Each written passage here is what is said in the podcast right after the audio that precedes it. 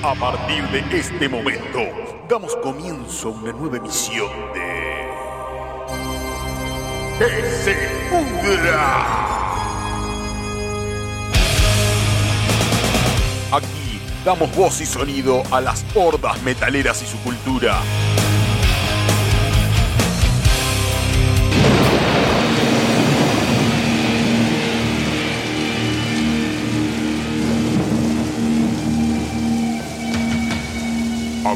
Abriendo las puertas del Averno. Pero cerrando las ventanas, que entra un chiflete, amigo, y hace frío. Esto es. ¡Que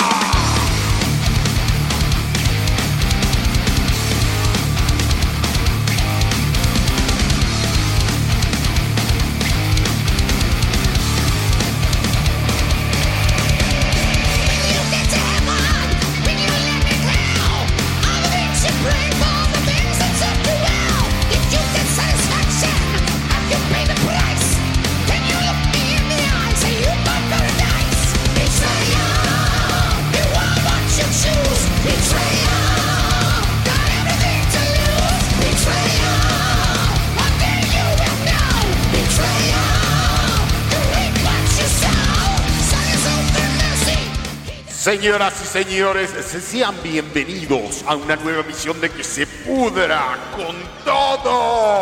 Hoy, 6 de noviembre.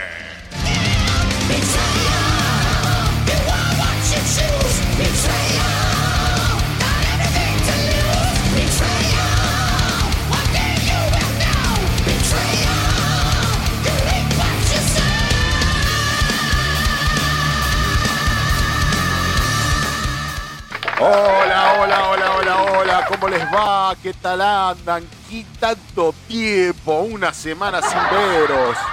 Como dicen los gaitas, veros.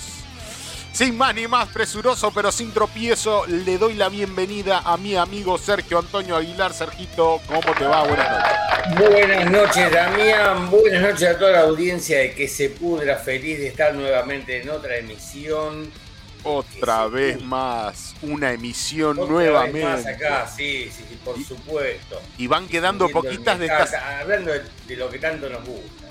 Y van quedando poquitas de esta segunda temporada, Sergito. Te voy, te voy este, anticipando. Esta segunda temporada se queda fin de año, viene, se viene todo el quilombo, la gente apurada por hacer todo lo que, lo que no llega hasta hacer en el año, lo quiere todo, hacer todo, en todo. diciembre, ¿viste? Es una locura siempre la pelotudez, ¿viste? No hiciste un porón con todo el año, pero eh, a fin de año te acordás de que tenías que hacer todo eso que tenías que hacer, empezás a correr, a correr, a correr. Pero la puta que te parió, ¿qué tanto tenés que andar corriendo?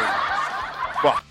¿Qué va a ser? Es así, es así. Es así, el país es un quilombo, inseguridad, víctimas del sistema. Hemos tenido acá un episodio en Virrey del Pino, no nos sentimos ajenos, formamos parte de la comunidad Virrey del Pino y no nos sentimos ajenos a un episodio que salió en todos los medios de un muchacho que mataron este, en, Virrey del Pino, este, el Juge, bueno, todo lo que ustedes ya han visto en la tele eh, pasó acá. Eh, ese muchacho vivía enfrente de mi casa y esto pasó acá un par de cuadras de mi casa. Y bueno, nada, una víctima del sistema, eh, una plena víctima del sistema, quien no se despertó, que despierte y que se dé cuenta de que todos en mayor o menor medida somos víctimas del sistema. a este muchacho le costó la vida, eh, más allá de que tenía algún problema con adicciones de drogas, fue a comprar y, fue al mecánico y entre medio que la cana, la cometa y recibió un balazo que no sabe si salió del cañón del cana o del tranza. Eh, así que, viste, bueno, no, no nos sentimos ajenos a eso, así que tenemos un país, bueno, que volia dire, diría el Tano, ¿no? Este, es un quilombo esto es un quilombo, esto, esto va mal, va mal económicamente, va mal socialmente, pretendemos vivir en comunidad y somos completamente autómatas y completamente egoístas y egocéntricos y, completamente, eh, cada uno se mira a su ombligo, el que chorea a mano armada, el que chorea a guante blanco, el, cana, el político, el, el, de la iglesia y, el, y todos y todos en su... En su todos en su mundo y todos este, masturbándose con el poder y así estamos. así. No te la quería bajar, este, Sergio, pero en, esa, en esas estamos. No, sabes que yo me, eh, justamente cuando escuché la noticia, dije, bueno, pues estamos a, kilometrazos de distancia. Y digo, bueno, ¿qué Virrey del Pino? ¿Qué, qué onda con Damián? ¿Viste? No sabía que el, que el chabón vivía enfrente de tu casa. Sí, enfrente, justo enfrente de mi casa. Justo enfrente de mi casa. Sí, sí, sí. Eh, y esto pasó a cinco cuadras de mi casa, el, hecho en cuestión. Los balazos se escucharon acá, acá se escucharon los balazos. 30 tiros le pegaron dos, tres, dos o tres. 30 tiros que le tiró. nadie te puede contar, nadie te puede venir a, contar ninguna versión. Entre vos y yo, entre vos y yo, Sergito, te voy a contar la aposta. El tipo fue a comprar, fueron los canas a arreglar con el tranza por la cometa que corresponde para poder este, laburar libremente. Y el Juge, yo lo conocía, era un pibe medio tímido, viste, medio no le gustaba mucho meterse en quilombo. Ahora estaba con quilombo de falopa, pero se estaba convirtiendo en un adicto, no, no era que era un, fisura, viste, bardero. Y fue a comprar, fue a llevar el auto a un mecánico que había ahí en el, barrio, un barrio muy pobre, muy pobre, estoy hablando, ¿no? Eh, y fue a llevar el auto y bueno, eh, en el medio pasaron cosas. Y ahí fue víctima de los tranzas y fue víctima de la, de la ley, entre comillas, eh, de, de, los, de, los, de, unos ladrones y de unos y de otros, y de un lado y del otro. Y no son de un lado y del otro, son del mismo lado, pero lo que pasa que, bueno, en ese momento nadie sabe la posta de quién estaba de qué lado, ¿no? Así que, bueno, en el medio él y en el medio le costó la vida. Así que, bueno, nada, en ese estamos, víctimas del sistema, ni más ni menos. Todos somos víctimas del sistema. Em, eh, eh, lo ha dicho mi hermana en algún momento, que le agradezco muchísimo esas palabras que me han hecho reflexionar hace una semana, tan sencillas como eso. Todos somos víctimas del sistema en alguna medida. Y tiene razón, todos somos víctimas del sistema en alguna medida. Vos, yo, este muchacho, a él le costó la vida, a nosotros nos va costando vida de a poco, nos va robando, el sistema nos va robando vida en distinta, de distinta manera, de distinta forma y de, de distinta manera, nos va, nos va choreando, nos va nos va matando de a poco. A él lo mataron de un balazo, a nosotros nos va matando de a poco el sistema. Somos todos víctimas del sistema. Es, es, es, es algo increíble. ¿eh? Eh, pues te lo pones a pensar y no es, bueno, es de no creer. Bueno, muy bien. Dicho esto, y que esto no es un programa de, de política, sino que acá hablamos de metal, pero que nunca se pone muy ajeno a la política, al metal, ni a la política, ni a la realidad, más que nada. Y más que la política, estoy maldiciendo en realidad. Estoy maldiciendo en todo sentido. Maldiciendo diciendo política y maldiciendo de que el metal está vinculado a la política. El metal no está vinculado a la política. El metal está vinculado a la realidad. A la realidad tuya, mía y de todos los que vivimos en este puto país. Nuestra realidad, eh, de eso habla el metal, más que nada el metal argentino habla de nuestra realidad, a eso está vinculado. Y este programa se dedica al metal y se dedica a eh, las cuestiones meramente eh, de espectáculos y musicales. Meramente, más o menos. Ni. Sergito, ¿qué tenemos para hoy? ¿Qué tenemos? Tenemos un programón, como siempre. Tenemos, eh, hoy lo tenemos, hoy tenemos entrevista a Sofilia, entrevista a Sofilia, una banda con 30 años de vida una banda que eh, tiene de todo. Tiene, tiene, tiene a, Hernán Alzamora, que es a quien viene a contarnos sobre zoofilia, y espero que no nos vaya a contar sobre eh, sexo con animales. Pero bueno, eh, si nos llega a contar sobre sexo con animales, vamos a estar preparados. Sergito?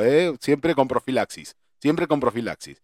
Vamos a estar preparados ahí para atenderlo a Hernán Alzamora, que nos viene a hablar de su banda legendaria Zoofilia. Y vamos a tener historias de cementerio. Hoy una mujer un poco aterradora, que fue una de las primeras que se... Bueno, eh, no les quiero andar este, demasiado, pero bueno, ya la vamos a tener. Una, una, una historia de cementerio Increíble, increíble historia de cementerio. Yo cuando lo escuché se me puso la piel de gallina, pero préstenle mucha atención y, es una gran historia de cementerio por parte del nono. Hoy Miguel no va a estar, no va a estar Miguel porque no realmente no le ha dado los tiempos. Es un tipo que se dedica a muchas cosas, entre ellas al esgrima y realmente ha tenido que dedicar toda su semana a un campeonato que ha tenido el sábado en competencia de esgrima. Así que Miguel hoy no va a estar, no le ha dado de los tiempos, está todo bien y espero que le haya ido bien en el torneo. No sé, todavía no hablé con él eh, a ver cómo le fue en el torneo de esgrima, pero espero que bien y a la escuela que él representa, que él tiene una escuela. Habría que pasar un tema de Bruce Dickinson. ¡Oh! De Dickinson. ya empezamos, Sergito, ya de temprano, ya hincha pelota. Que pero si venís afilado, venís afilado, yo no, no. Afilado nunca desafilado, así que. Afilado como la espada, ¿no? Afilado como la espada. bueno, muy bien. Eh...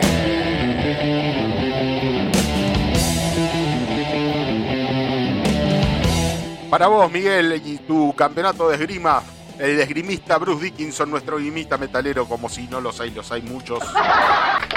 Bruce Dickinson. Eh, Iron Maiden, entonces, Trooper, bueno, como siempre, no, ni hace falta ni que lo diga, pero bueno, digámoslo, Trooper, Iron. Los de eh, Manowar también son esgrimistas, creo, ¿no? Eh, los de Manowar, no, no tenía ni idea. ¿No? No, no. ¿Cómo estás, viejo? Eh? ¿Cómo estás de hincha pelota? así que tenemos un gran programa para hoy. Tenemos mucho, mucho. Sergio Antonio Aguilar, el viejito que tengo del otro lado, que tiene por cada cana un conocimiento sobre el mundo del metal, así que contale las canas y mira, infinito mundo de conocimiento sobre el mundo metalero nos va a traer una gran banda para el informe incompleto del día de la fecha.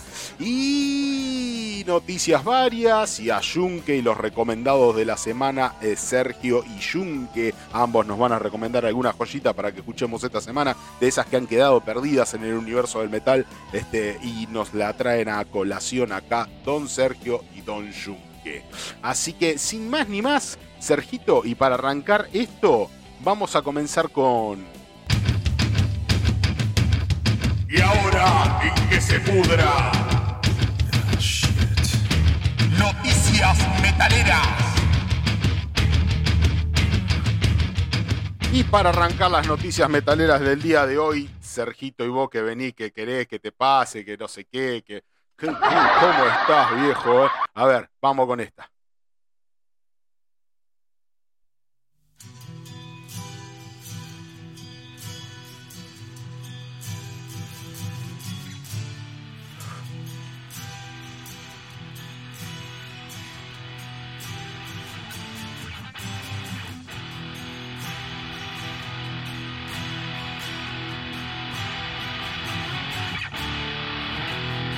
Y mientras escuchamos a Dark, Darktron de fondo, vamos con una de esas que dicen, ¿viste, Sergito? Esa que te gustan a vos, dicen que dicen. Miembro de Darktron dice que dejó de ser rico por no tocar en vivo.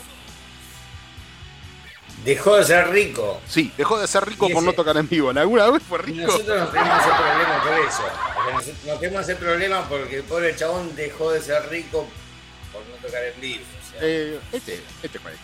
La escena del metal, black metal noruego, ha revelado muchas bandas y por supuesto que no podemos olvidarnos de una que cuenta con un verdadero personaje formada por solo dos miembros, Darktron. Es una de esas bandas, el dúo formado por Nocturno Culto y Fernis eh, ha estado activo desde finales de la década del 80 y sin embargo no tocan desde abril del 96. Y al parecer quienes lo han visto en vivo nunca los volverán a ver, dice. ¿Por qué? Porque dice el multiinstrumentista Sed Ar eh, eh, nombre real de Nocturno Culto, concedió una entrevista a Wall of Sound este, y dejó claro que actuar en directo no es una de las prioridades para la banda. Si no es una de esas tus prioridades, muchacho, ¿cuál será, no? Dice, las ofertas siguen llegando, créanme, hemos dicho que no a grandes cantidades de dinero durante años y años. Creo que Darktron está un poco aislado de muchas, en muchas áreas pero nos gusta de esa manera. No nos vemos como nada o, más que hombres comunes, dice. bueno, evidentemente muy comunes no son porque no morfás. no te importa, claro, si no te importa hay que decir, ah, yo no quiero ser rico.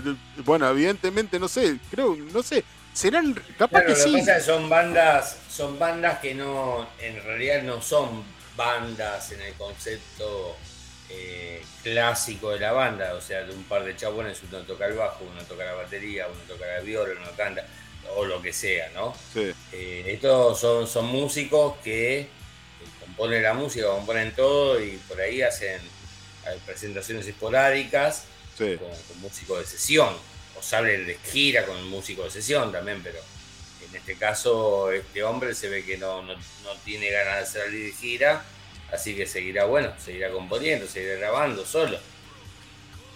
No nos vemos como nada de que hombres comunes y corrientes apasionados por la música, eh, por, lo que, mm, eh, por, por lo que escenario, gira y atención personalizada no es lo que buscamos, sino lo que queremos dejar atrás, afirmó Nocturno Culto.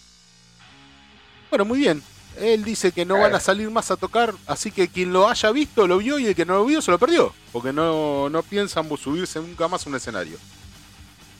Bien, hasta ahí.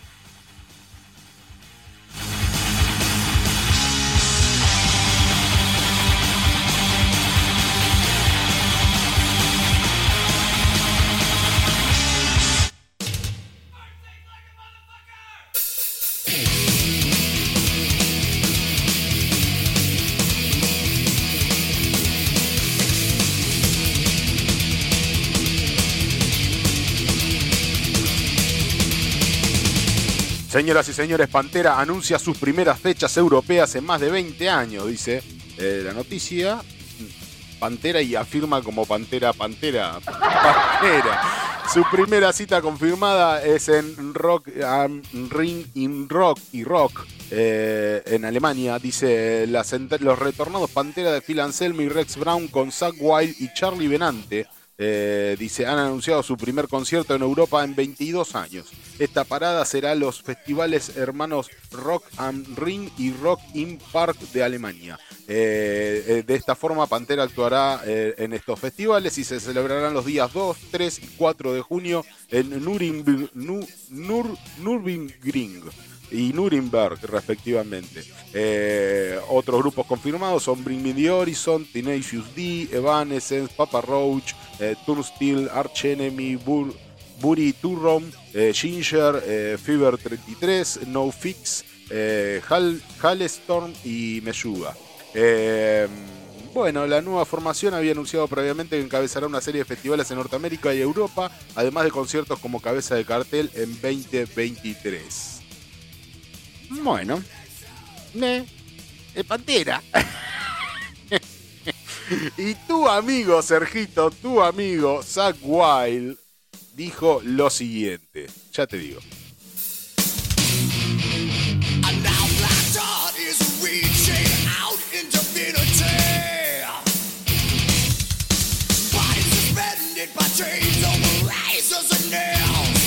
Para vos que andabas pidiendo declaraciones de Zach Wild, dijo sobre conciertos de Pantena, sonará a mí y no a Dimmenbach. Dimmenbach. Quiero pronunciar bien, pero no me sale. Dimenbach. Zach sí, o sea, o sea, va a ser mierda a, los temas de Pantera como hizo mierda a los temas de Ozzy. Bueno.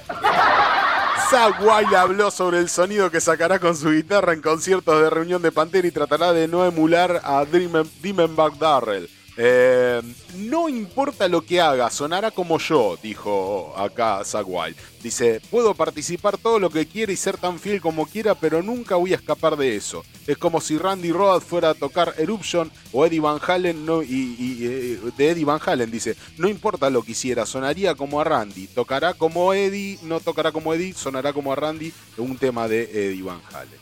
Nunca vas a confundir a Randy con Eddie, ni a Eddie con Randy. Y es lo mismo conmigo tocando cosas de Darrell. Eh, bueno, eso es una gran verdad. Nunca confundiríamos a Dimebag Darrell con, con Jack Wild, seguramente, pero bueno. Eh, bueno. Bien ahí, la aclaración estuvo bien. Para los fanáticos que decían, ah, no, no, va a tocar temas de Pantera, pero va a sonar a Zack Wild. Yo igual te digo, hablé con gente que estaba entusiasmada también con la vuelta. ¿eh? Bueno, sí, aunque sea lo vemos, vemos con dos miembros. Hablé con gente. ¿Están entusiasmados? ¿Algún, ¿Algún, fanático entusiasmado? A mí me pareció media. A mí, sinceramente, siempre me cayó como una reunión media bizarra, te diría. Eh, para no atacarlos de que están para traer el billete o lo que sea, ¿no? Ah. Eh, no, no la veo como una verdadera reunión, sino qué sé yo, me gusta lo que hace la gente, los músicos de Did, que hacen ya un homenaje a Did. Ese lo, noto como un homenaje, como para que no se pierda eh, el, tocar en vivo los temas que compuso Chuck Schuldiner, pero está claramente es un homenaje y que yo creo que no lo necesitan para, sacar guita. Me parece que Stevie Giorgio no necesita salir de, banda con Dida ¿no es cierto? Mm. Eh, pero esta, la verdad que no la tuve en cuenta en ningún momento esta reunión y hay gente que sí, así que bueno, qué sé yo, se ve que van a vender entradas, vendrán a Argentina seguramente, porque si van a salir de gira seguramente van a venir. Y bueno, que vaya y que sea feliz viendo a, este pseudo pantera, ¿no? que lo quiera ver. Felices y libres siempre, viendo a Pantera, pseudo Pantera.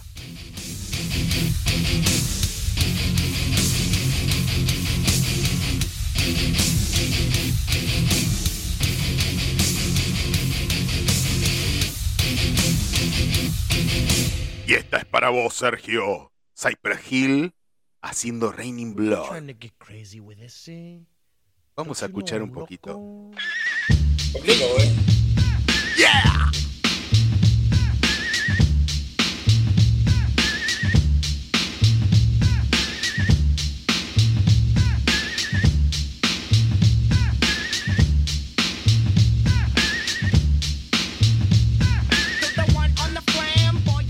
Bueno, y la noticia viene así, Cypress Hill rapea en show con canción de Raining Blood de Slayer. Se animaron los de Cypress Hill a hacer Raining Blood rapeado. Dice, como muchos sabemos, algunas de las bandas de hip hop mantienen miembros que vivieron el boom de, de, su género musical durante sus años mozos. Dice, algunos de estos MC este, hoy por hoy tienen bandas donde cantan cualquier cosa menos rap o hip hop. Dice, por ejemplo, Be Real, eh, cantante de Cypress Hill, prácticamente fundó Puppet of Rage junto a miembros de Audio Slave, por lo que nadie puede dudar que conocen algo de, heavy metal y el rock, dice acá el medio, y yo estoy seguro, seguro del otro lado que Sergio está diciendo que, Audio Slave, que por eso sabe tanto de metal. Evidentemente Sergito no está, no está muy a favor. Dice, en un reciente concierto de Cypress Hill, la agrupación utilizó como una pista de, eh, el éxito de Slayer Raining Blood para poder improvisar en vivo. El resultado eh, fue realmente genial. Ahora yo les voy a hacer escuchar cuál fue el resultado. A mí no me pareció genial. No, no hace falta. fue grabado por el propio B-Real, este, quien lo subió a su cuenta oficial de Facebook, obteniendo miles de comentarios de usuarios que se llegaron a sorprender por la mezcla. Pueden ver el clip eh, de YouTube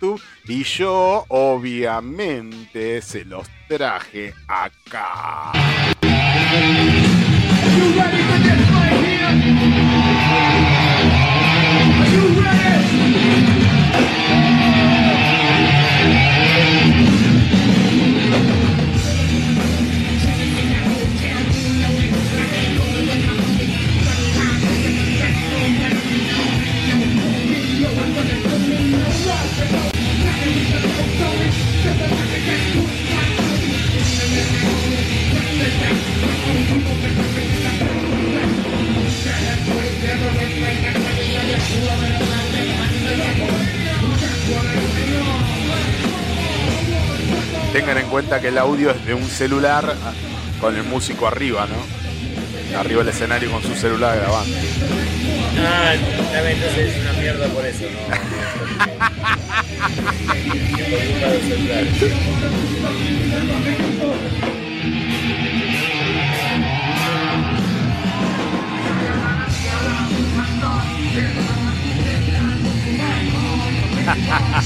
bueno, realmente, no, a mí también no me pareció para nada piola, pero bueno, está bien.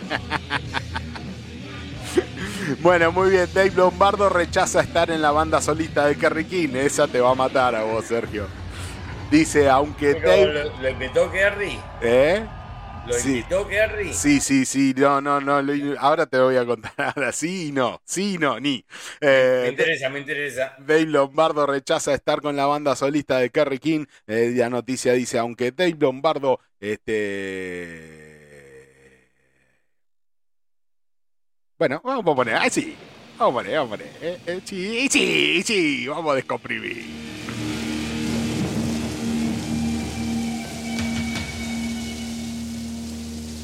Para vos, Sergito.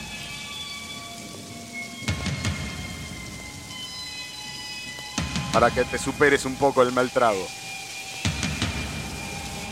¿No te gustó Cypress Hill? Acá tenés Raining Blood, versión original.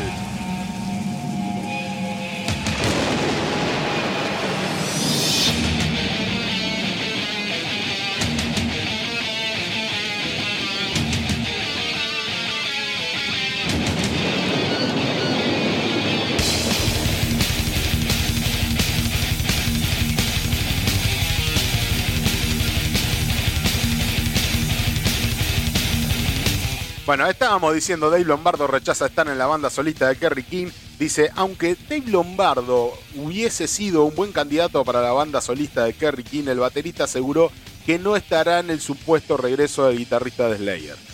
Dice, sabía que me preguntarían eso en una entrevista que le estaban haciendo y él suponía que le iban a preguntar eso, obviamente. Dice, estoy en, en, este momento trabajando en muchos otros proyectos y no sería capaz de aceptar. Eh, Cross, Mr. Bungle, la pandemia puso muchas cosas en pausa, así que necesitamos tiempo para ponernos al día allí. Eh, además de eso, tienen a Paul Bostap eh, y no creo que tengan la necesidad de contratarme. Así, así, así declaró Dave Lombardo sobre ser músico de la banda solista de Kerry King Además le preguntaron a Lombardo que si volvería a tocar con Slayer. No creo, dice. Eso, eh, que eso vaya a suceder eh, nunca. Pero sí escucharía lo que sea que eh, tuvieran que decir. Eso es todo, no puede decir más allá de eso. Le puso el tope al entrevistador. Así que hasta ahí. Ah, claro, pero eso es lo que yo te preguntaba, Damián. Lo chicanearon a ver qué onda, pero no, no recibió la invitación, porque bueno, eh, seguramente Lombardo debe haber salido muy perjudicado económicamente con Slayer. ¿Por qué? ahí los, problemas. Viste que está el tema de que se registrar las canciones. Sí. Y la mayoría de las canciones son autoría o, de, o sea, o de Hahnemann o de King o, de Araya por las letras. Y entonces queda, queda rezagado Lombardo por ahí en los cobros. Pienso que siempre fue de guita el problema entre ellos, así que Ah, sí, ¿Vos, suponés que se separaron por la guita? Yo pienso que sí, había también unos, unos problemas ahí familiares también con la mujer de Lombardo, alguna historia. Algo así A los sepultura, bien a los sepultura. Pero, para mí es, eh, para mí eh, fue por plata, siempre fue que quedó rezagado, como los bateristas, o sea, por ahí las bandas arrancan sin pensar en la guita, más de la que necesitan para llegar a tocar a tal lado y tomarse unas birras, ¿no? Sí. Y, después, bueno, la maquinaria va funcionando, sobre todo allá, ¿no? Acá no, no, se genera guita. Y se encuentran con que, eh, bueno, hay un montón de guita que le corresponde a los autores de esta canción, de esta, de la otra, y a Lombardo eh, es, el problema con los, es el problema de los bateros cuando no tienen las cosas arregladas eh, prolijas, ¿no? Ese es el problema, por ejemplo, de Bill Ward con Black Sabbath, por ejemplo. Eh, o sea, es un problema de los bateristas, que, o sea, por, por más importantes que sean dentro de la banda, no suelen ser los actores de la, los dueños de las canciones que generan la guita. Así y, y otro dato, che, ahora eh, no sé si vino o está por venir Lombardo acá justamente con, con Mr. Bangle, con eh, la banda de Patton, de Feinomor y está, está tocando Scott en la viola. Eh, si, no, si no vino ya en estos días, tiene que estar por venir, ¿no? ¿Tenés idea de eso? No, no, no sé yo, la verdad, no, no. No tengo, no tengo todavía, no tengo noticia de eso, pero seguramente va a aparecer seguro. Seguro. Ah, bueno, bueno, para que la gente lo busque, cualquier cosa, si es, va a ser una bandaza, Lombardo, Kodayan. Claro, sí, sí, sí. A mí, a mí no me gusta esa, esa, esa, banda en particular, pero bueno. Ah, mira. Bueno, sí, sí. pero recomendable, recomendable desde otro aspecto. Más de que tu gusto personal, desde, muchos otros aspectos. No, no, por supuesto, hacen música y en vivo deben ser una animalada, supuestamente. Y, Supongo, ¿no? Y hablando de animaladas y animales, estos caníbales.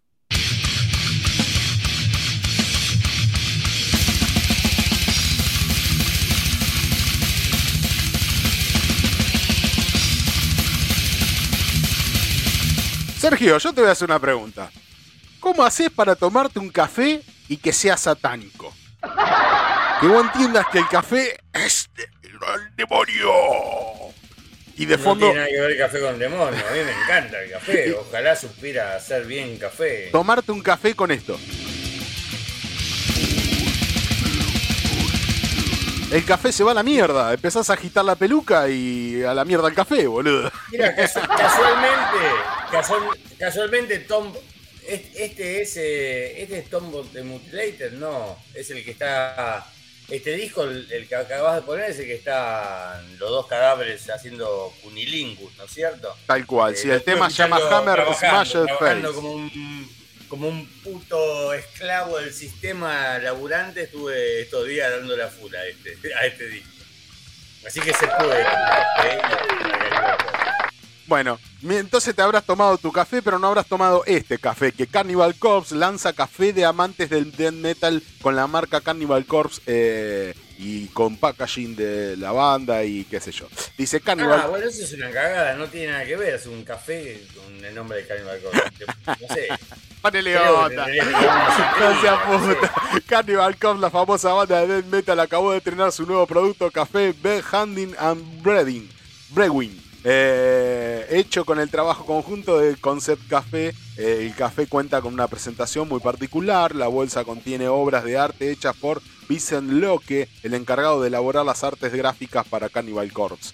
Eh, según Concept Café, la distribuidora del café de Cannibal Corpse, cuando los muchachos dijeron que querían el café más asesino del planeta, no repararon en gastos ni tomaron atajo para dar vida a esta bestia demoníaca.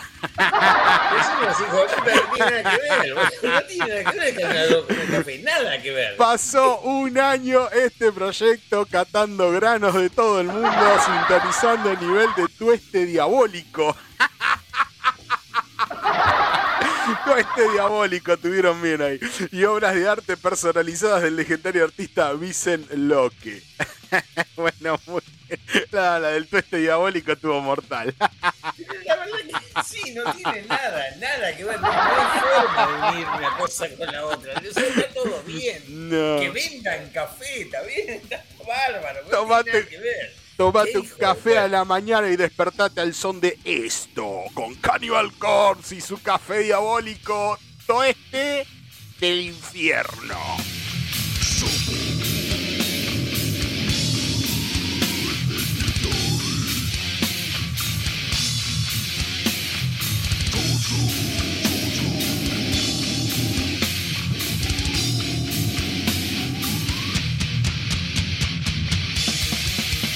Ablandemos un poco los oídos.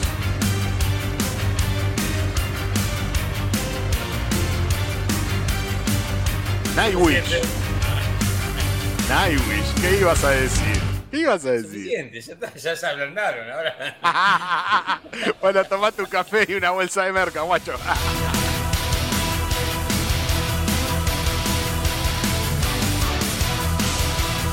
Capaz que viene café colombiano con la bolsa de merca acompañando, ¿viste?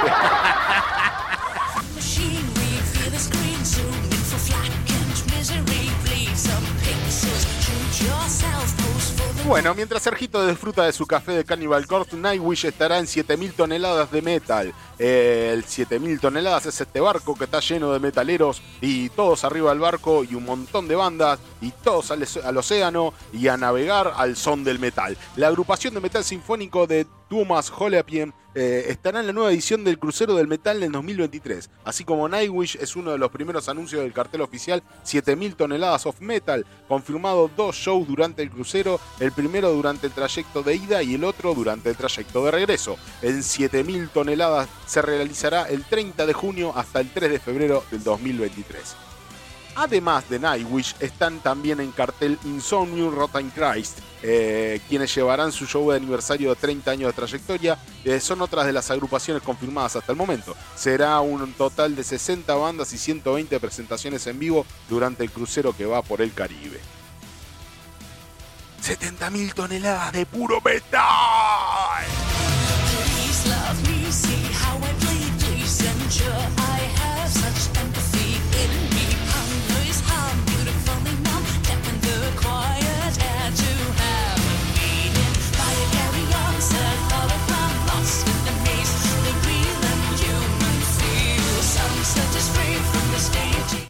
Sergio. Espero que, que ¿Eh? no le haya hecho juicio sin Simon, ¿no? Por la idea del crucero con, con la banda en vivo, todo eso, espero que no le haya hecho juicio sin Simon, que tenga todo bien arregladito los papeles, Don Agüi, ¿no? Pero bueno.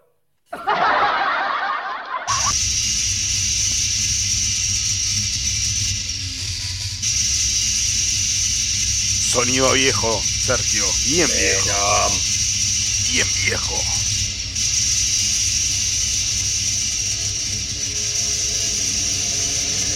Venom. Black Metal.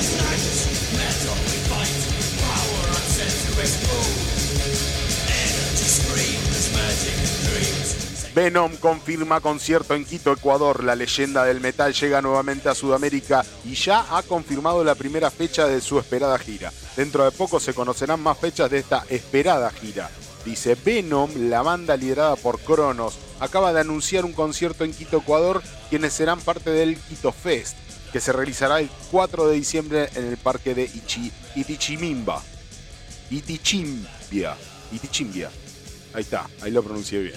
Desde Inglaterra llegan por primera vez a Ecuador los padres del metal extremo. La contundencia, crudeza y rapidez de su sonido devastarán los oídos de sus más fervientes seguidores.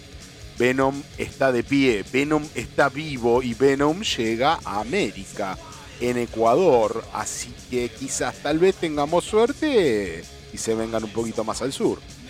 Ojalá que lamento mucho no haberlo ido a ver, sí, sí, lamento muchísimo. Eh, Así que esta vez no me lo pierdo ni en pedo.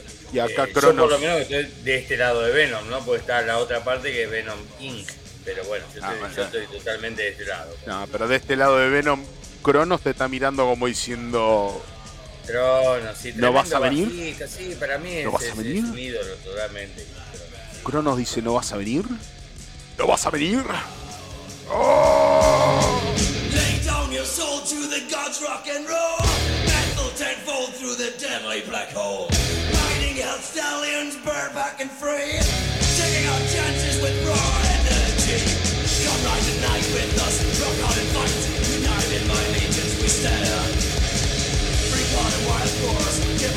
Para vos, Sergio.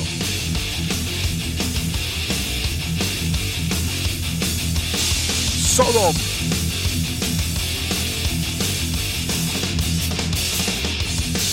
Sodom. Agent Orange.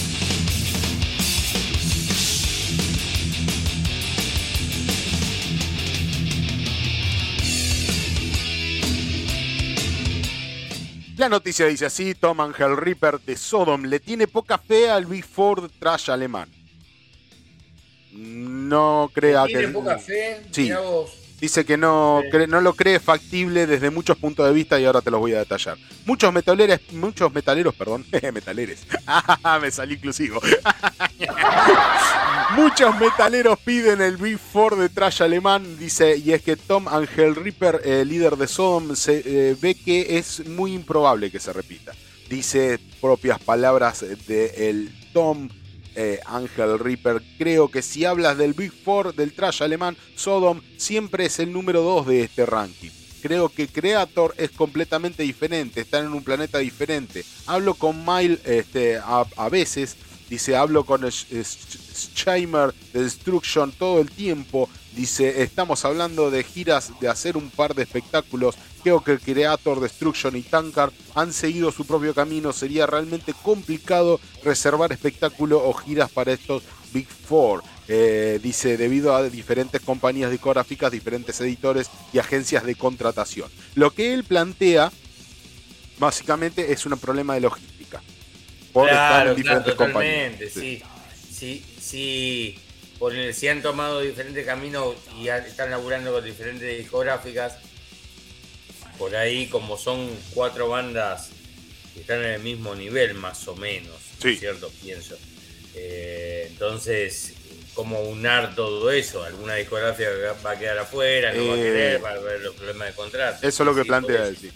Sí, sí, sí, qué lástima, sí. Dice, sí, dice de propias palabras de Tom, dice, sí creo que Creator se ha vuelto más comercial en los últimos años. Continuó Thomas. Dice, eh, están eh, haciendo shows en vivo más grandes. Y eso es lo que, lo que no queremos. Dice, solo queremos mantener a la banda en el piso, en el suelo, en la base. Dice, creo que la banda es importante y no las pantallas que tienes en el escenario o la pirotecnia. Eso fue palazo. Fue palazo para Sí, crear. pero lo que pasa es que Creator fue, digamos, de las tres bandas, de las cuatro, o sea, del Big Four alemán, de- eh, fue la banda que más, eh, más experimental, más innovadora, más arriesgada. O sea, va, y no lo digo como que, lo, que esté mal lo que hayan hecho. A mí, particularmente a mí, Sí. me gusta Sodom. De las cuatro, de, las cuatro, de los cuatro grandes alemanes, me gusta Sodom Ajá.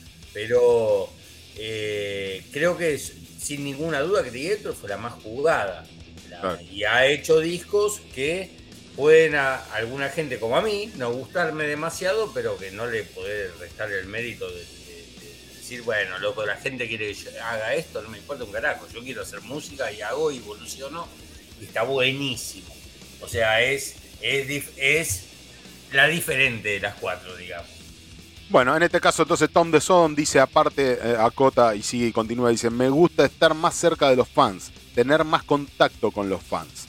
No tanto arriba del escenario, tanta luz y tanto, tanto, dice. Eh, así que bueno, así lo dijo en una entrevista eh, Tom Angel Ripper eh, a los 40 años de Sodom. eh, así lo detalló, así que ve muy poco factible el, el- Big Four alemán, eh, más por Sí, una cuestión... todo bien, pero por ese forro de cosas de Petrosa. Ah, ¡Ah! la mandó, ¿viste? Porque la mandó, ¿viste?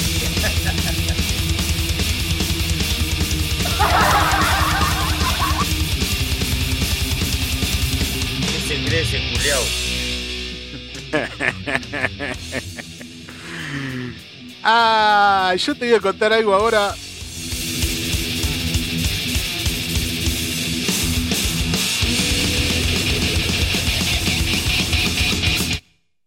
Esto te voy a contar. Insomnium.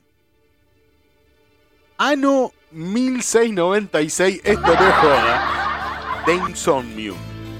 Vuelve con un disco sobre brujas y hambre. Y el disco se llama Ano 1696. Ah, Calculo. no, el culo de Calculo que debe ser una traducción. Espero que el disco no se llame así, pero bueno, no sé.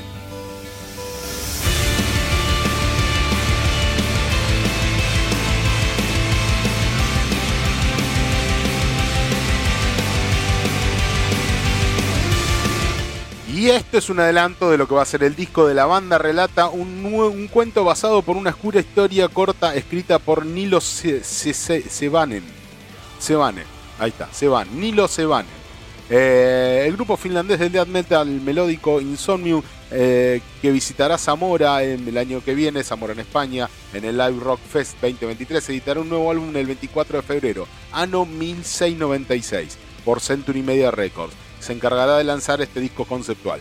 Dice, la historia que narra el disco está basada en un relato corto de bajista, del bajista Nilo Sevanen eh, y el cantante Nilo Sevanen, eh, tejida con tristeza y los últimos vestigios de esperanza, además de la ira y nanas morbidas.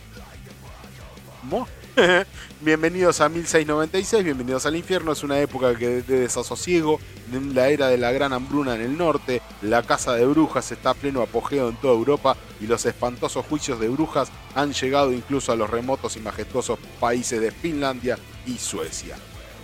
Muy bien, entonces acá tenemos este, algo del adelanto, en este caso Lilian, eh, un adelanto de lo que va a ser este disco que va a salir el 24 de febrero eh, por Century Media eh, de Insomnium. 24 de febrero el disco completo, ya tienen disponible este adelanto.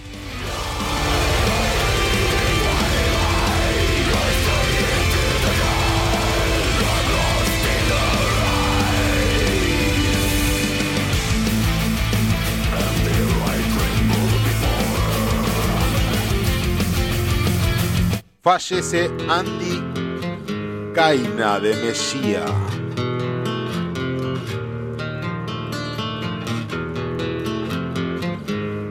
¿Lo tenías a Mesía, Sergio? ¿Suizos? No, no. No, el ex cantante del grupo suizo de Death Trash Metal ha muerto por un ataque al corazón, dice. Eh, Andy Kaina, eh, antiguo cantante de la banda suiza de death metal Mejía, ha fallecido a la edad de los 53 años debido a un infarto.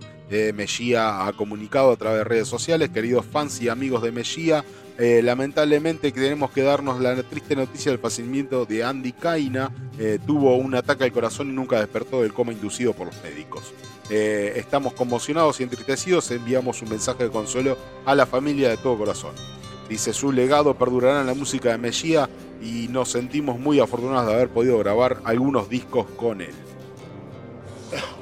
bueno, dice Andy, que para quien no conocía a la banda, dice Andy Kaina, cantó en Mejía en diferentes etapas, se unió al grupo en 1990 y permaneció hasta el 94 grabando dos álbumes de estudio en aquella época. Eh, sin embargo, eh, contó con, un, con Christopher Johnson de Therion a la voz eh, en el 94. Volvió a la formación fugazmente en el 2003 y posteriormente regresó en el 2017-2021 y hasta ahora era el último disco de la banda suiza con él en la voz. Así que bueno, ahí estamos. Mejía, quien conocía la banda, quien le gustaba, mm, va a tener que cambiar de cantante, lamentablemente fallecido por un ataque cardíaco.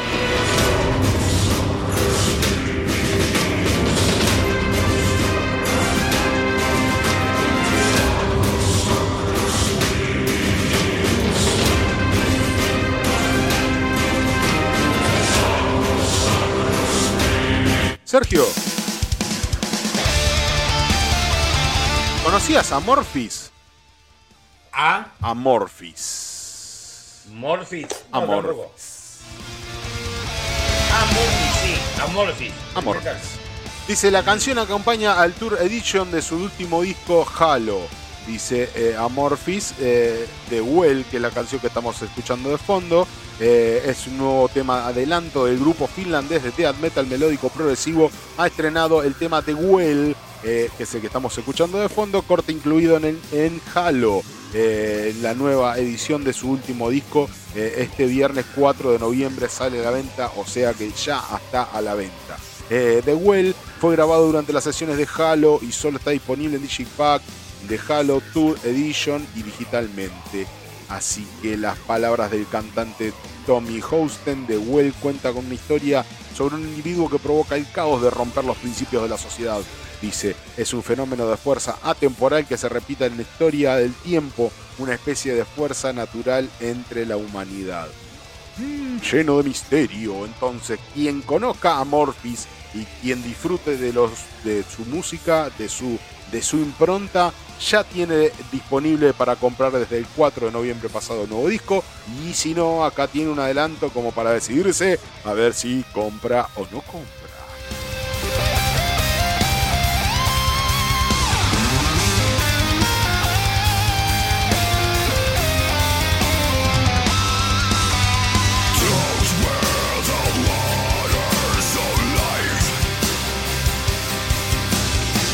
Acá te traigo otra, Sergio. ¿Conocías a Sandría? Te estoy queriendo a ver si te puedo. Ya, ya vengo dos de tres, ¿eh? Sandría, No, ¿conocías? no, 3 de 3. Ah. 3 de 3. Ajá, ahí te cuento. Escucha.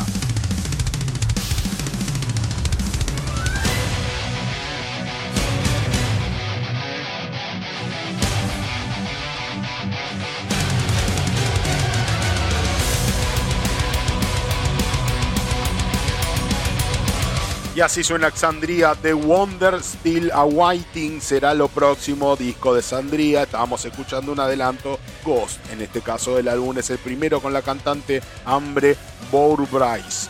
Eh, el grupo de metal sinfónico Xandria, tras compartir varios singles, este, ha revelado finalmente los pormenores de The Wonders Still Awaiting, su próximo disco que saldrá a la luz el 3 de febrero del 2023 a través de Napalm Records. Eh, la legendaria banda alemana, fundada por la mente maestra Marco Hennebaum, presenta su nueva formación tras seis años de silencio, indica la discográfica.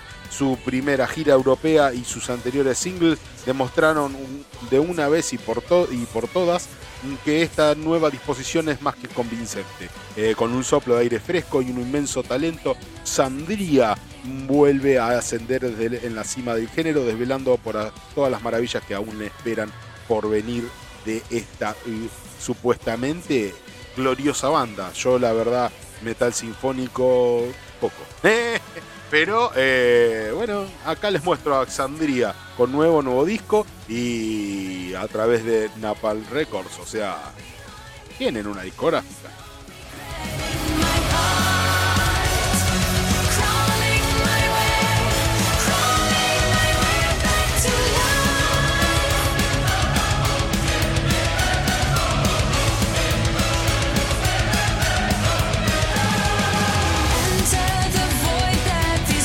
Y esta, esta noticia la separé para vos, Sergio. Esta la separé para vos. Fox Censorship 2023 se celebrará en enero con Sociedad Alcohólica y The Toy Dolls. Para vos, Sergio, Sociedad Alcohólica. Sociedad alcohólica y de todo el ¡Venga una dosis de violencia!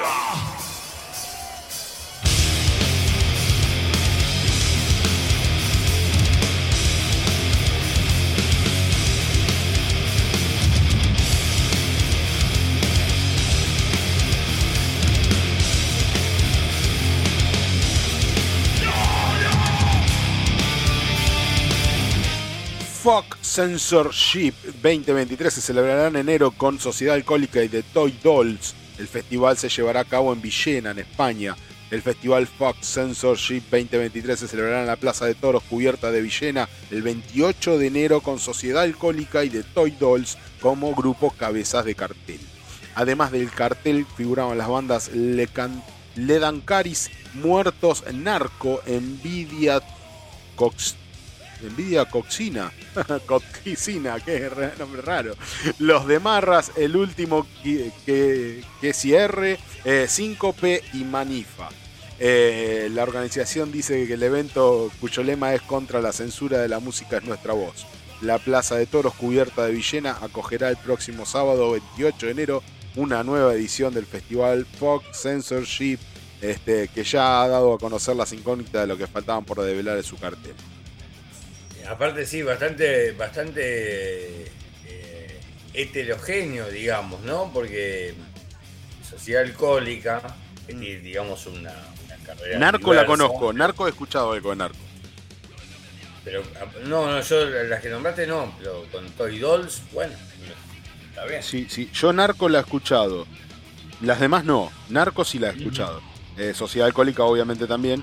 Y bueno, de Toy Dolls también tengo poco escuchado, pero, pero sí, sí, por lo que recuerdo, más o menos de, sí, es bastante, como decís vos, bastante heterogénea y muy gallega, muy española, muy todo de España. Bueno, es así, yo eh, separé esta porque yo sé que vos sos un eh, conocedor de Sociedad Alcohólica.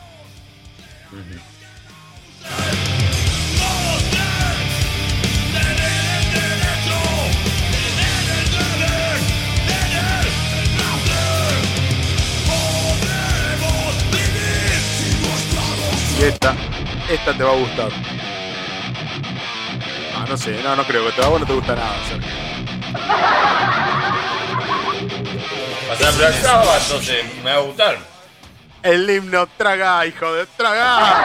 El himno anuncia sus primeros conciertos en Europa 2023. Por el momento no hay fechas confirmadas en España. Los estadounidenses de Slipknot han empezado a confirmar actuaciones para su gira The End So Far en Europe 2023, en la que se presentarán en su último disco The End So Far. Slipknot ha anunciado las primeras fechas de la gira. Austria, República Checa, Suiza, Países Bajos, Luxemburgo, Dinamarca, Bélgica, Alemania, Alemania. Eh, The End So Far, eh, SoundCloud. Cravan, percusionista del grupo estadounidense, comentó sobre su último disco de Slipknot. Nueva música, nuevo arte, nuevos comienzos. Prepárate para el final, así dijo. Están jodiendo con esto de prepárate para el final, onda que están diciendo de que Slipknot mm, caput. Que Slipknot eh, eh, murió.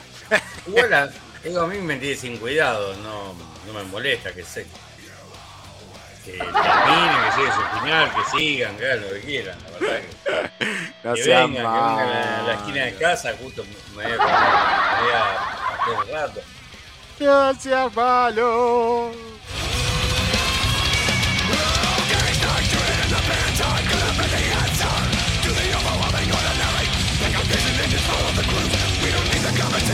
Down. Don't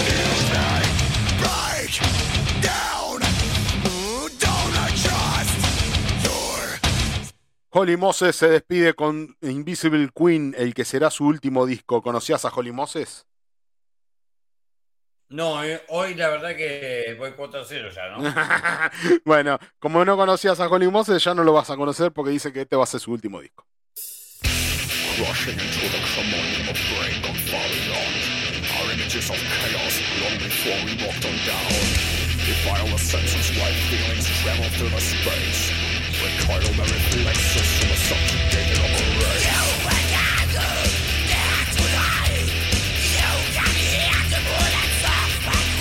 La noticia dice así, Holly Moses se despide con Invisible Queen, el que será su último disco. El álbum pondrá fin a más de 40 años del grupo de thrash metal. Los alemanes Holly Moses han revelado los primeros detalles de que será su último disco de su carrera, Invisible Queen.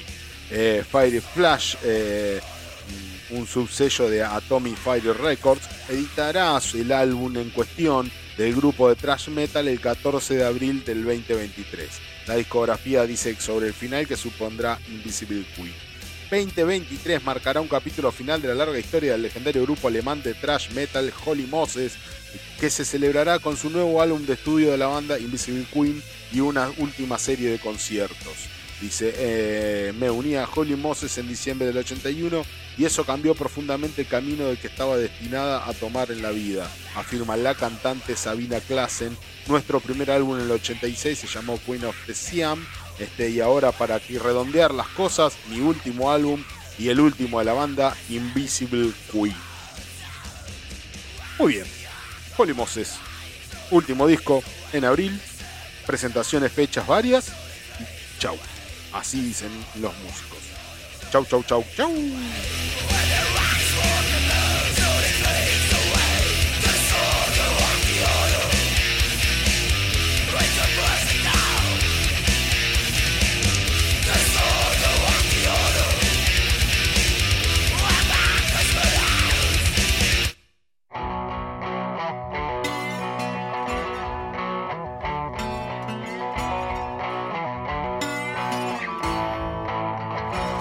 Tres noticias, tres son las que quedan para estas noticias del mundo metalero del día de hoy. Tres noticias, tres. Tres noticias, tres. Rob Halford.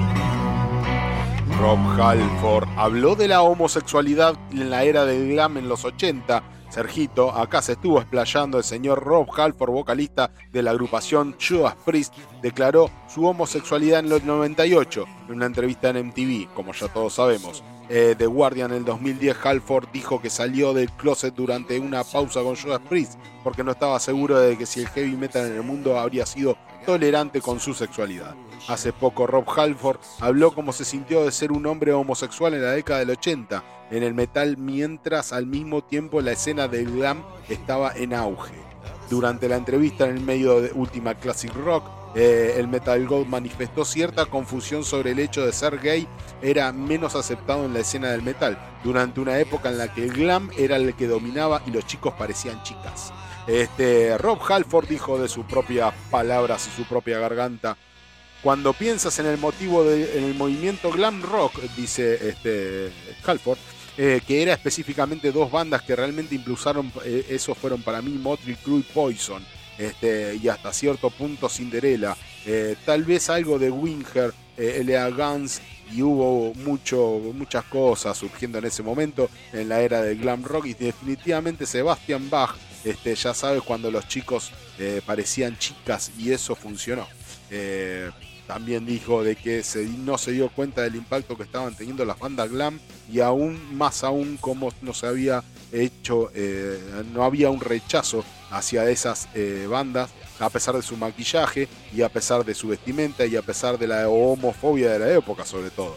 Dice Halford, nunca pude darme cuenta de eso debido a las cosas homofóbicas que están sucediendo en los 80. Y, estaban todos estos tipos con maquillaje mirando, tengo que tener cuidado con mis palabras aquí, pero ¿sabes lo que estoy diciendo? Mirando una nueva específica, eh, que todos los demás están como yo. Eh, si hombres son realmente duros y ese tipo de cosas. mm, que había que ser muy duro en la época del glam para no pertenecer o ser diferente. Dice, y luego yo, como un hombre gay encerrado, es como me estoy perdiendo de algo, ¿cómo es que no puedo salir por miedo de perder mi carrera y mi banda? Y estos muchachos van por ahí luciendo como chicas. Dice, eh, todo el mundo tiene que vestirse de esa manera, eh, sentía él. Eh, dice, un momento extraordinario en el heavy metal y el rock para pensar de una manera más amplia en el sentido de la sexualidad.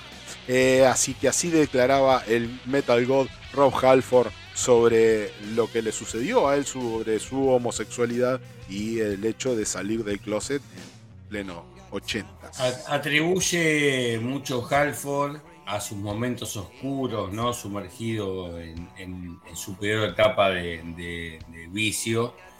O sea, va, en su peor etapa de la adicción, ¿no? De, de alcohol y drogas, a justamente esa angustia que tenía él por no, no poderse sentir seguro No poder salir del closet, digamos, ¿no? Pues justamente cómo, cómo podía decir que era gay en un ambiente heavy metal, ¿no? Eh, sí. Así que igual, igual después no, no comparto siempre las declaraciones que, que hace, no, no, no, no veo las cosas de la misma manera que, que- pero no deja de ser el- un, un grosso total de heavy metal, Halford. Y la verdad que creo que hizo una contribución, a- así como hizo una contribución el hijo de mil putas en vestirnos todo de tachas y cuero, que era una ropa del ambiente gay. ¿no? Era una ropa del ambiente gay que el chabón la trajo para el heavy metal y además hizo contribuciones, obviamente, de lo musical. Judas Priest, yo creo que es la banda que, que le dio forma al heavy metal. Y no, no comparto siempre todas la- la- las cosas que dice, pero me parece un tipo más que sincero y más que buena gente, ¿no? Eso, eso a veces hablamos, ¿no? Lo, lo vemos como buena gente. Demasiado chabón, ¿no? bueno, sí, demasiado inclusivo con todo el mundo. Y con respecto a esto de las adicciones que decías vos recién, Rob Halford dijo, no soporto el sonido de mi voz. Dijo, pero aclara el por qué. Dice, el cantante acaba de publicar Biblical, su nuevo libro. Este, el vocalista de Judas Priest, Rob Halford, ha manifestado su malestar con el sonido de su propia voz al cantar. Explica ahora. Dice, en una entrevista para Loudwire, eh, a propósito de la publicación de su nuevo libro, Biblical Rob Halford Heavy Metal, así se llama el libro, Scriptures, escrituras, eh, el cantante profundiza en, la idea recogida en sus páginas. Dice, no creo que sea tan peculiar porque los músicos siempre hemos intentado alcanzar el nirvana. El nirvana es inalcanzable. Eh, siempre estamos diciendo, ojalá hubiera podido hacer eso un poco mejor o aguantar ese grito un poco más. Dice, y eso es parte de la alegría de, de lo que hacemos. Dice, es raro, no lo sé, eh, no soporto el sonido de mi propia voz, lo escucho obviamente en playback cuando estoy con Andy y Andy me dice, hazlo otra vez. eh, Andy por Andy Snip, ¿no? Eh, y no me queda otra, espero que, espero a que diga lo tengo siguiente, eh, o sea, está, está bien, le levante el pulgar del otro lado del vidrio y es un defecto particular, es un defecto peculiar, pero he aprendido a vivir con él, dice, es lo que hago, es mi vida, mi vida es un, es un cantante de metal, lo único que me importa es lo que sale de mi boca cuando estoy en el escenario ante todo. La mayor lucha para todos los músicos es cuando validas quién eres y de qué vas y lo que consigues con tus fans. Dice, es entonces cuando todo tiene sentido.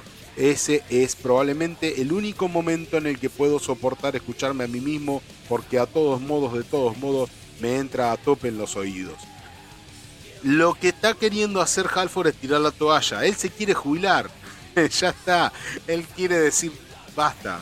Yo lo di todo. Ya no, ya no, no, sé- no tengo más. Sabes que yo le creí ya hace muchos años que dijo que no, que no quería salir más de gira, más Sí. giras mundiales, salvo algunos conciertos eh, chicos en Inglaterra o cerca, digamos, ¿no? Algún, algún, algún concierto en especial, pero que se sentía viejo. Y hace muchos años que lo dijo, y yo realmente le creo, viste que hay gente que vive anunciando la gira de despedida. Sí, sí, sí, sí, sí, totalmente. y pasan los años, ¿no? Pero se ve que el chabón es- está como, como Está viejito, cansado, ¿no? Entonces sí. como que le, pone a, a- a la maquinaria, a lo que es, pues ayuda preso.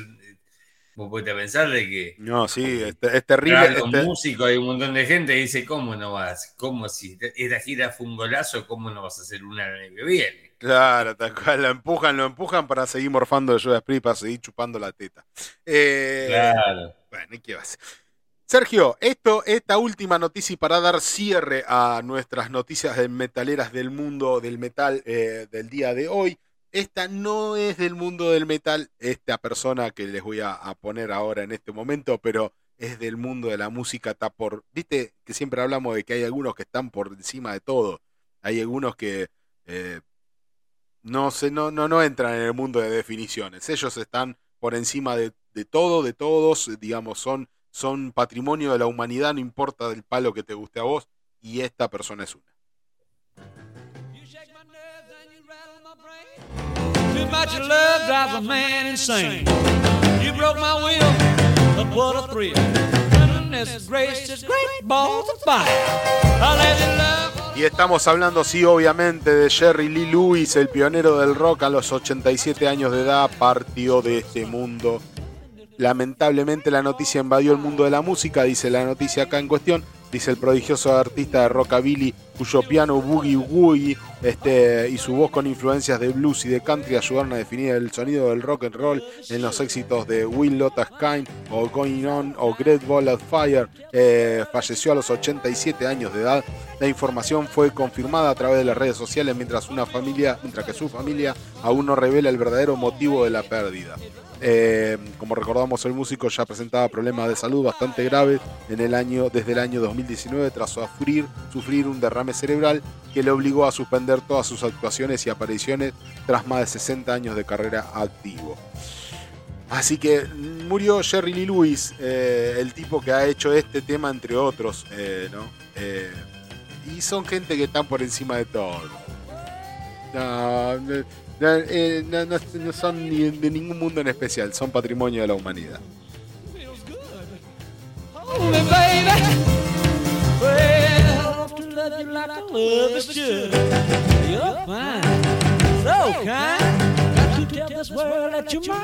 Y con este tema nos despedimos eh, de estas noticias del mundo del metal.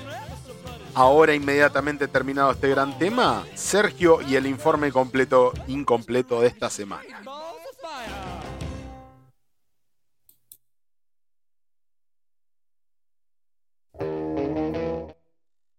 Esa. Guarda, eh. Ahí.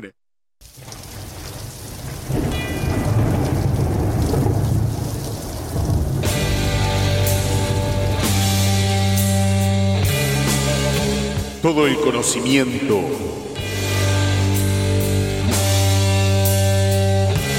La sabiduría.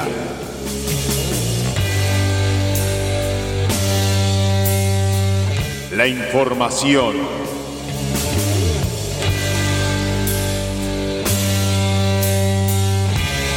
De la mano de Sergio Antonio Aguilar. En que se pudra, que se pudra, que se pudra.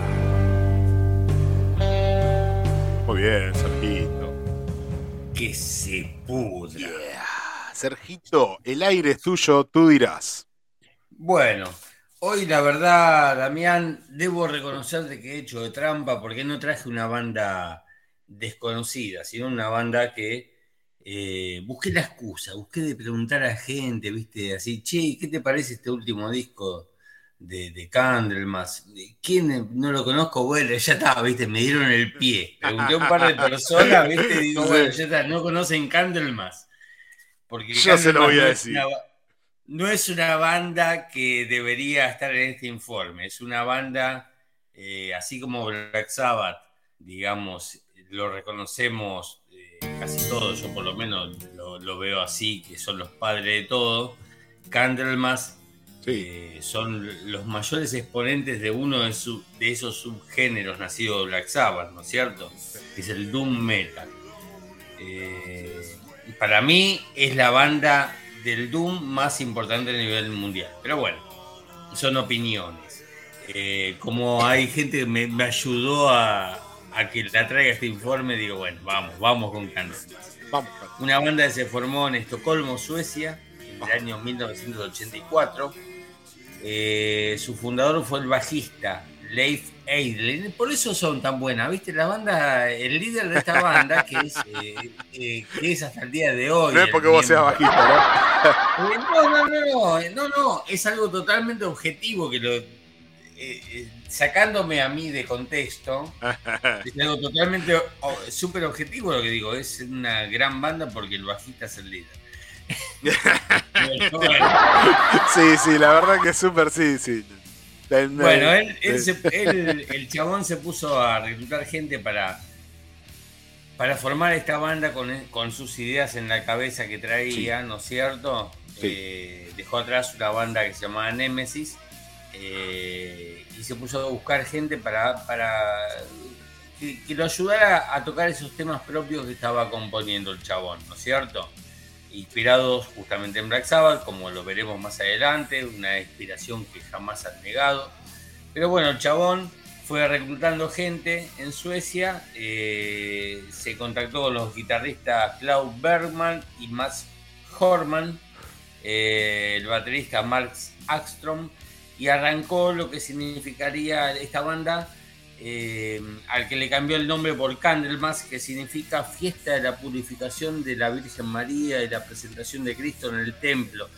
Eh, es toda una, cosa religiosa, el chabón algo religioso, sí. algo, ya tenía un, un concepto de religiosidad, eh, pero que no estaba, o sea, era una alabanza en sí mismo a la banda, no. Pero a eh, favor, a favor plenamente del catolicismo, por lo que veo. No, no, no, no, no. No, no, Ah, no. justamente por eso. eh, Es como que hacía, buscó de crear algo tipo eclesiástico, pero en torno a la banda, a, a la misma banda. O sea, eh, no al- eh, poniendo una postura a favor de Dios o de Satán, sino justamente como de crear una especie de, de culto para su propia banda. Eh, le buscó esa vuelta, ¿no es cierto? Y buscó, eh, tomó los elementos más oscuros y más densos de Black Sabbath Sí. para entrar a, a componer por ese lado, ¿cierto? Sí. Grabaron dos demos. El primero se llamó Witchcraft y el segundo se llamó Demo simplemente. O sea, vos fíjate la poca repercusión que venía teniendo, ¿no? Como para que le manden Demo nada más de nombre. Eh, después, bueno, eh, merced a- a- al empuje de los pibes de ir empujando la cosa y tocando y buscando, buscando hacerse eh, escuchar, consiguen el apoyo de la compañía francesa Black Dragon Records, que les facilita 1.800 dólares, con los cual graban su primer disco, Epicus Dumicus Metallicus. Este disco sí. es la piedra basal del Doom Metal. Oh, mirá. O por supuesto, Es mucho, dejando de ¿eh? lado, o sea, Estás diciendo mucho, estás diciendo mucho. Los, los amantes del Doom en este momento están eh, parando la oreja. sí, sí, sí. Ellos tomaron lo que tomaron lo que lo que aprendieron de Black Sabbath y esto lo hicieron y lo convirtieron en bueno, desde acá arranca el doom metal. Por supuesto, inspirado en Black Sabbath, pero de acá arranca el doom metal. Mirá, ¿qué tal, eh? Eh, bueno, ¿querés escuchar un tema? Lo que si- vos si digas, no, Sergito, el aire es tuyo, lo que vos digas. Y sí, vamos a escuchar, vamos a escuchar eh, Bewitched, parece. Lo que vos digas. Bewitched, be- Bewitched. Candlemas. Los padres del Doom.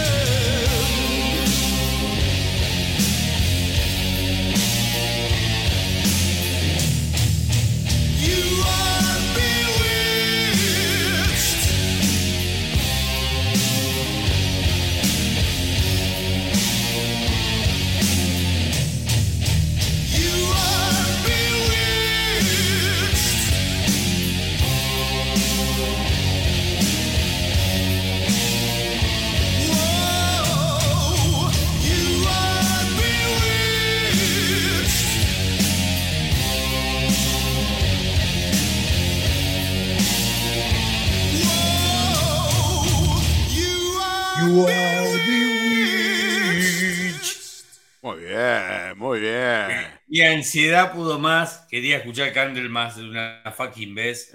Pero bueno, como te venía diciendo, Damián, como venía contando en este informe, Bueno, este, este disco, llegaron a este disco finalmente con el, bueno, con escasos medios y terminaron grabando una, una, una joya. Sí. Eh, es más, el cantante de esta banda fue John, Johan Landquist, que no era miembro estable de la banda, sino que era un músico de sesión. Ajá. El bajista, el, el- el bajista que, que- que es el que se cargó siempre la banda al hombro y que es que hoy día eh, sigue al frente, que es Leif Eidlin, eh, tuvo que contratar a este, a este cantante para que grabara el disco. El disco vendió lo suficientemente poco como para que los echaran del sello que, que los había ayudado a grabar. Bueno, pobre, ¿Viste? qué mala O leche. sea, eh, ya está, grabaron, vendieron tanto, listo, ya está, rescindimos contrato. No se dieron cuenta que habían grabado algo que iba a perdurar en la historia, pero bueno, viste cómo suele pasar. Eh, ah, hubo alguien que sí se percató de la importancia de este disco y fue el cantante de la banda Mercy, una banda eh, de heavy metal sueca, Sí. un joven cantante llamado Bror Jan Alfredo Marcolín, a quien todos lo conocemos por el seudónimo, que en realidad eh, no solo es el seudónimo, sino que el chabón se cambió el nombre legalmente y lo registró, que es, cambió ese Bror Jan Alfredo por el nombre Mesía. Ajá. O sea, estamos hablando del Mesías Marcolín. El Mesías Marcolín eh, es un tipo que ya venía en su banda Mercy curtiendo una imagen muy particular, usar unas sotanas, unas cosas tipo medievales, viste, más, tenía una porra de rulos, todo, todo crispado, una cosa, viste, rara, tenía una imagen muy, muy fuerte. eh, pero no era solo imagen, sino también un estudioso del canto, un tipo que hizo bien las cosas, como quedaron plasmados en el tema que hemos escuchado recién, Bewitched, que está cantado por él, por el Mesías, ¿no es cierto? Ajá. Bueno, el Mesías se fascinó con el disco debut de Candlemas, con Epicus Dominicus Mecatalicus. Se fascinó, se volvió loco y se enteró de que, de que John Langwich eh, no era un miembro estable de la banda, sino que era un músico de sesión. Entonces dijo, bueno, esta es la mía. Y se mandó así por sus propios medios, buscó de contactarse, lo llamó por teléfono a Aidlin y bueno, concertaron una cita para un encuentro para, para, para, para zapar, para, para probarse. El chabón, el Mesías le dijo, voy, canto todos los temas, eh, me, los, conozco todos, voy, los canto. Dale, sí, sí, sí, dale, bueno, quedamos para el domingo que viene, listo, perfecto. ¿Qué pasa? El Mesías no se aguantó y ya se los cantó por teléfono. Le cantó el tema Solitud por teléfono y ya está, quedó contratado inmediatamente. Sacate pasajes, venite para Estocolmo y así hicieron. Claro. O sea, por una audición por teléfono quedó el chabón ya contratado en Candlemas. Así que se enteró de Le voy a, ah, dame un segundo, dame un segundo. Lo tengo a Hernán Alzamora del otro lado. ¿Cómo andás, Hernán? Eh, te, pido, te pido un favor, aguantame un cachito que acá Sergio está terminando el informe incompleto que escu- escucho que lo estás escuchando de fondo de la Sí, radio. sí, sí. Muy bien. Grande, Hernán. Gracias, gracias por estar, Hernán Alzamora de Zoofilia. Lo vamos a tener inmediatamente terminado el informe incompleto de Sergio y después de la historia del cementerio. Hernán Alzamora de Zoofilia, birrita de por medio. Muy bien, Hernán, ¿qué tal? Eh, te pido, por favor, cerrame el micrófono un cachito, Hernán. Si muteame el micrófono Dale. un toque, termina Sergio y arrancamos. Ok, Bueno, ok. Ahora sí, ahora sí. Es así como. Ahora, ahí, ahí seguimos. Es así como entra el Mesías, Sí, después vía telefónica, ya es contratado, viaja a, a Estocolmo, se instala allá, empieza a colaborar con la banda, sí. eh, realiza un gran aporte, se, se compenetra con la composición de los temas, si bien Led Edlin es el compositor principal de Candlemas, bueno, eh, el Mesías hizo grandes aportes, eh, aportó por ejemplo el, el disco que graban, que editan juntos, Iba a llamarse inicialmente Gothic Stone y terminó llamándose Nightfall a instancias de sugerencia de Marcolín. Y bueno, el chabón tomó, realmente se comprometió, se comprometió con la banda, eh, creo que marcó la época gloriosa de la banda, ¿no es cierto? Eh, en esta época la banda firma con Metal Blade Records, tiene la primera gira por Estados Unidos, eh, saca su primer video clip promocional que fue el, el tema que hemos escuchado de Big Witcher. Sí. Es un video que cuenta entre sus actores al señor Per Olin, que nadie lo conoce, a Per Olin así por ese nombre, pero es más conocido como Dead, Sí. el suicidado vocalista de Mayhem. Él está ahí presente entre los extras del video, un video que lo van a encontrar en YouTube, Sí. de la canción Big Witch que acabamos, que acabamos de escuchar. Eh, puede parecer bizarro en algunos aspectos, pero en realidad es, es fundacional, ¿viste? Es, es, es- es fundacional, es un video hecho por, por fans del metal y encarando una nueva movida, ¿no? Que era la del Doom Metal. Está, eh, no solo está Dead de Mayhem presente en el video, sino que también quien lo realizó fue Jonas Ackerlund, que también otra persona por el nombre no nos sonaría conocido, pero es el baterista de los primeros años de la banda Bathory.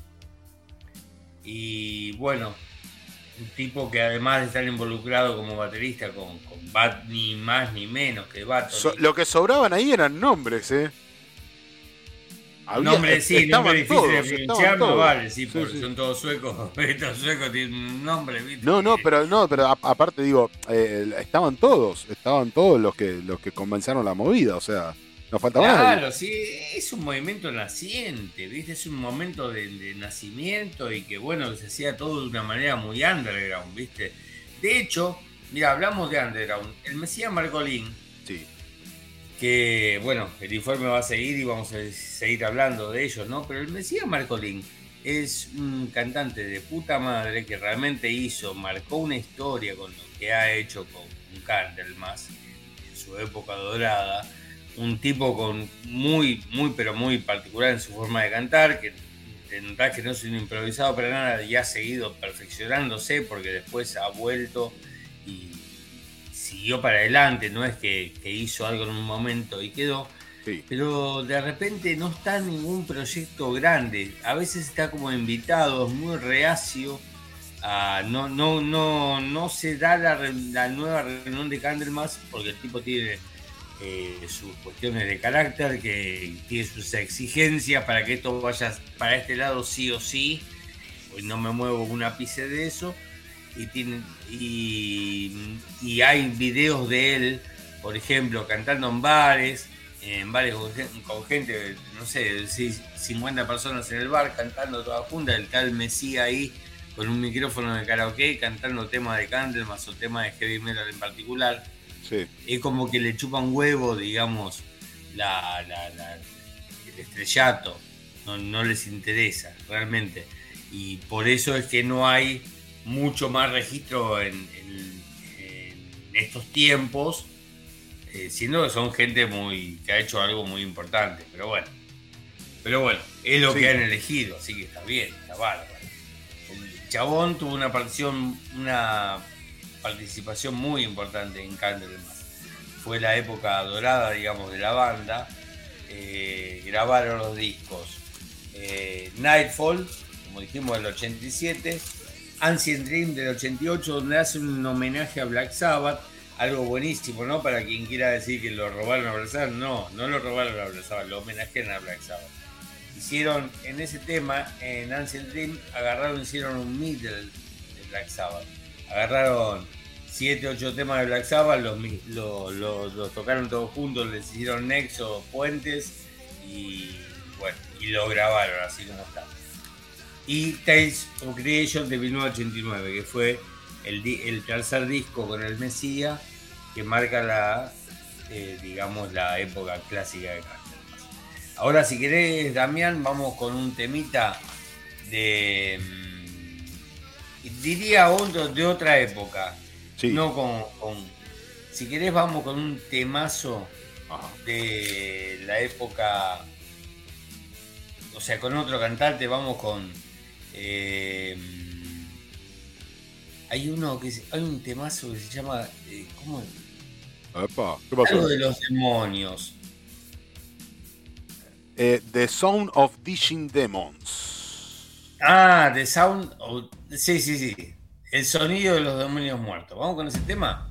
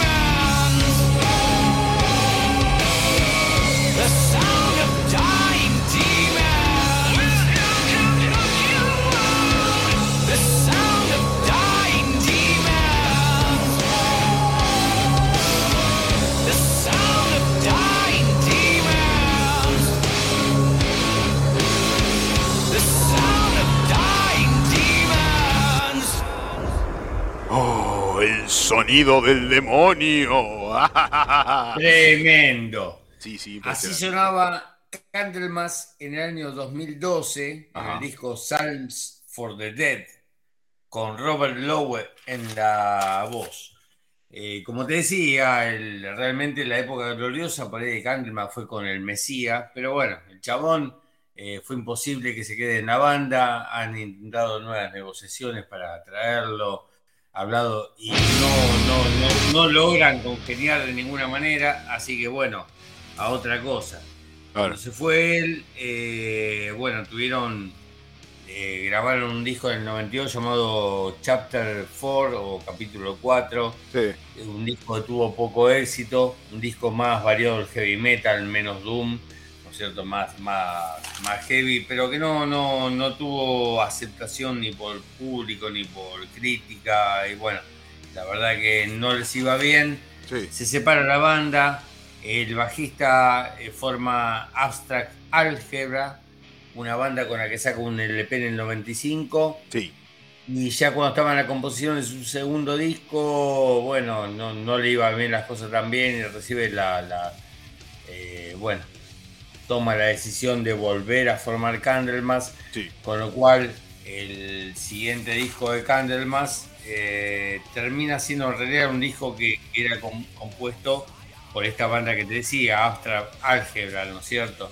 Eh, es un disco que era compuesto para esa banda, pero bueno, termina mutando al nombre Candlemas. Y así sigue la carrera de la banda. Así sigue la carrera de la, banda. Es mucho más Eh, interesante Candlemas que cualquier otro nombre, porque le da todo un contexto. Eh, eh, sabiendo el significado del nombre, uno puede entender todo un contexto alrededor de eso. No, no, por supuesto, por supuesto, sí, sí, sí. Y, es, y la ha sabido llevar muy bien dentro de todo, dentro de todas las vicisitudes del, del destino, ¿no? Sí, y, y que nunca llegó, digamos, a consagrarse como una banda vendedora. Obviamente ya el estilo de música que hace es, es imposible, ¿no? Que, que sea vendedora. Pero, pero bueno, eh, se las ha arreglado para llevar la banda a lo largo del tiempo hasta el día de hoy.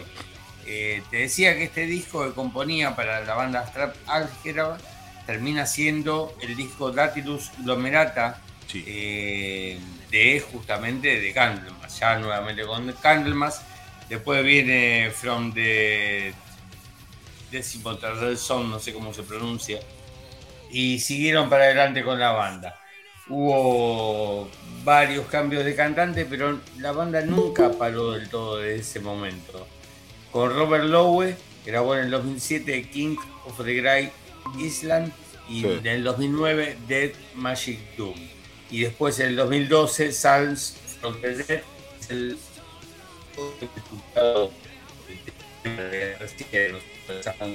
Sí. Después trate un la banda que estuvieron sin grabar, que fue el 2012 que se va Robert Lowe, hasta el 2018, en el cual se incorpora más Level en la banda, que no, no llegó a grabar nada, ¿sí? solo tuvo actuaciones en vivo, entre las que tocamos una actuación en Argentina, que bueno, tuvo a Sauron y Dragonautas como soporte En el año 2016. En el año 2019 se da el regreso, digamos un regreso grande de la banda con el disco del Door Doom, con John Longquist, el cantante del primer disco de la banda, ¿no es cierto? Es como que dice, bueno, nos, recontra, nos reformamos, volvemos con todo y acá estamos. Y sacan ese disco de Door Doom, que tiene un tema con la colaboración de Tony Yomi, eh, que lo ha grabado y ha hecho un video también que se llama, eh, ese tema lo recomiendo para que lo busquen la gente, se llama Astrolus de Grit Octopus, eh, está en YouTube disponible, Sí. pongan Candlemas con Tony Yomi y le va a aparecer, ¿cierto? En el 2020 graban un LP con, llamado Pendulum, también con John Lanquist en la banda.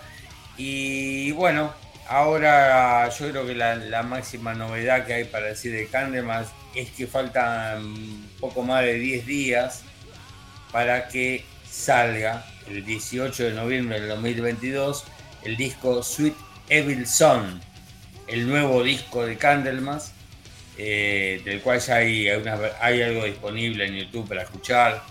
Eh, pero bueno, Candlemas está vivo, está presente. Así que. mm, Así que nada. Escúchenlo. Candlemas, una banda de la putísima madre. Y nos despedimos con un temita. ¿Qué, qué nos quedó pendiente, Damián? Acá de. Da-? Dancing the Temple y lo que me pediste último, que, que buscara un cachito ahí, este. este tema Ah, Black Dwarf, ¿no es cierto? Black Dwarf fue el, el disco. No, Solicitud. Ah, ese no hablé. So-. No hablé. Black Dwarf es el disco. Hubo un momento en el que intentaron volver con el Mesías Marcolín, ¿no es cierto? En el año, a principios de los 2000. Sí. Eh, se juntaron, hicieron unas fechas. Ajá. Había mucho problema de mucha rispidez de carácter que fueron los que terminaron que, terminaron que no siguieran juntos. Sí, sí. Eh, tuvieron unos fe- una, es más, ha grabado un disco en vivo que se llama Doomed for Life del año 2002 eh, con el Mesías en la voz. Sí. Eh, dejan de lado el proyecto, el 2004 lo retoman y en el 2005 sacan un disco eh, llamado simplemente Candlemas.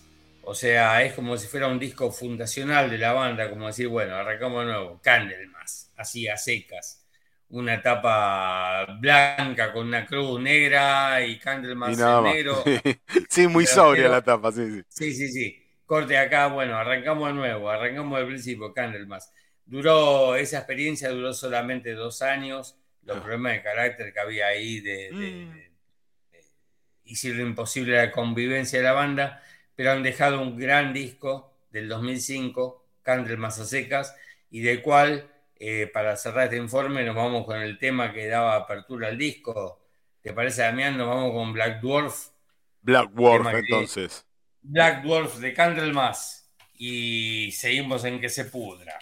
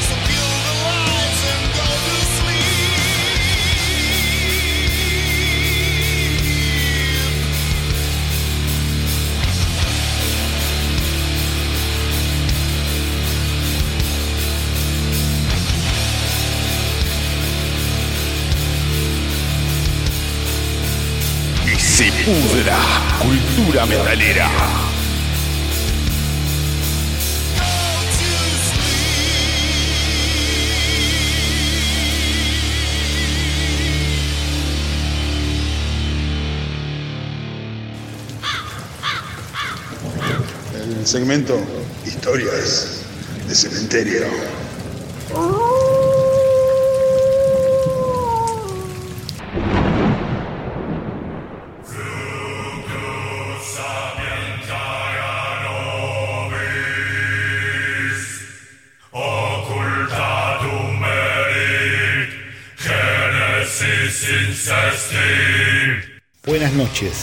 Queridos escuchas. Hoy, una bóveda antigua. La familia llevó a la abuela a su bóveda. La abuela se llamaba Honorina. Dejaron el ataúd arriba de todo, al lado del altar. Fue el primer fallecido que colocaron en esa bóveda. El ataúd de la abuela tenía en sí, arriba del cadáver, una carta. Una carta para el que alguna vez tenga que abrir el ataúd. Marcos, compañero del cementerio, lo conocí en los años 90. Jugábamos junto a la pelota, salimos campeones. En esos días teníamos 20, 22 años, con la plata que hacíamos en el cementerio, salíamos de noche. Fuimos muy compinches hasta los años más o menos 2000. Luego cada uno en el cementerio fue tomando distintos caminos. Marcos empezó con la droga. Empezó a drogarse. Lo veíamos raro.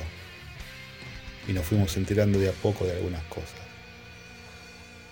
Y cuando uno ya es un drogadicto en sí necesita plata para la droga.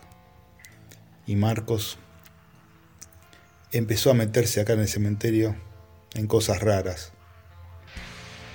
Abriendo ataúdes. Muchos ataúdes antiguos tenían cosas de oro.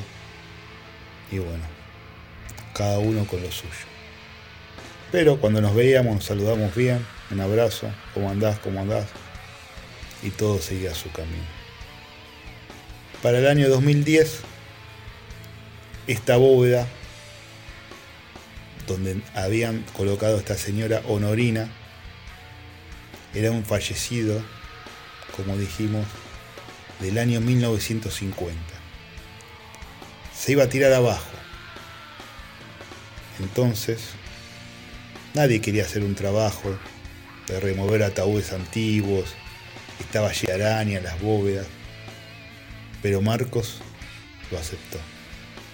Con la condición de que quería ir él solo a ver cómo estaban los ataúdes. Fue hacia la bóveda Marcos. Empezó por los ataúdes de abajo. Revisó un ataúd, revisó el otro, revisó el otro los ataúdes en sí estaban en malas condiciones, le había entrado agua, así que en sí los ataúdes se abrían de nada.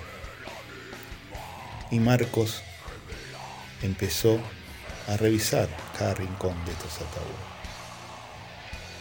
Con los guantes colocados, revisaba, sacaba esqueleto para un lado, para el otro, si encontraba algo de oro, algo de plata, que los fallecidos antiguos de esa época siempre tenían.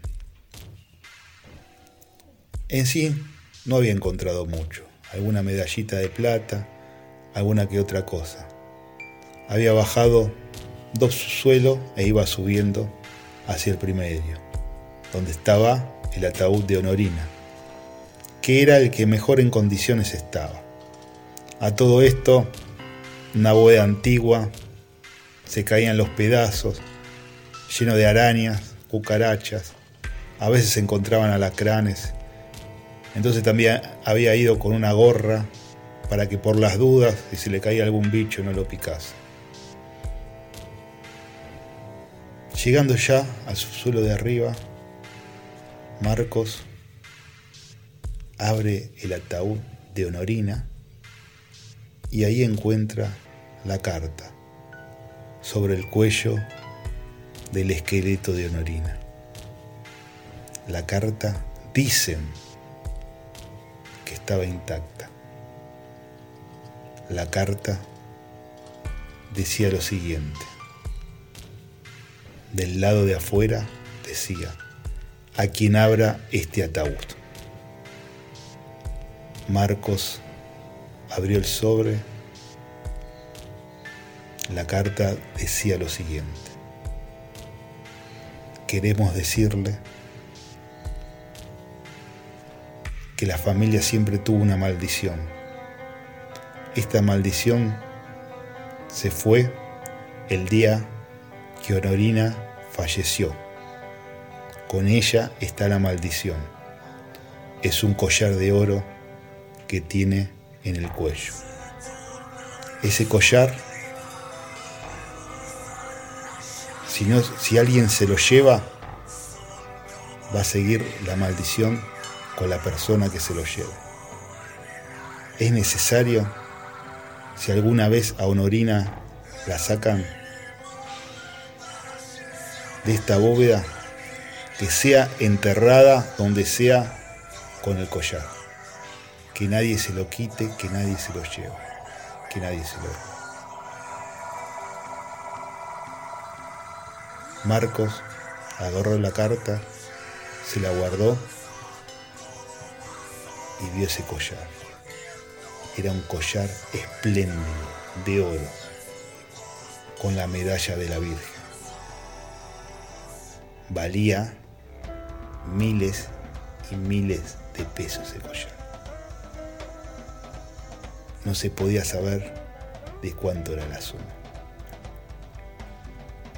Dicen que Marcos se colocó el collar en el cuello.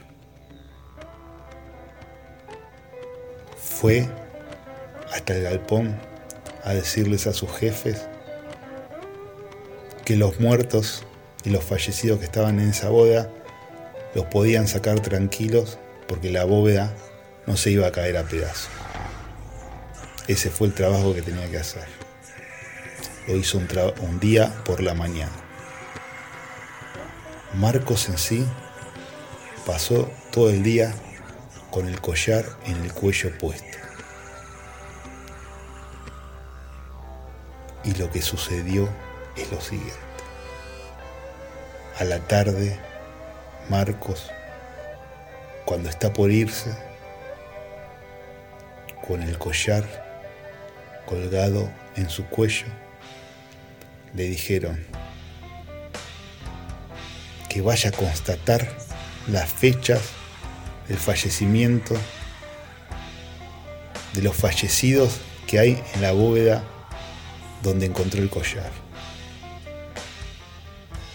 Entonces Marcos va y lo que no se acordaba Marcos que para bajar había sacado las rejas del piso. Cuando Marcos entra en la bóveda,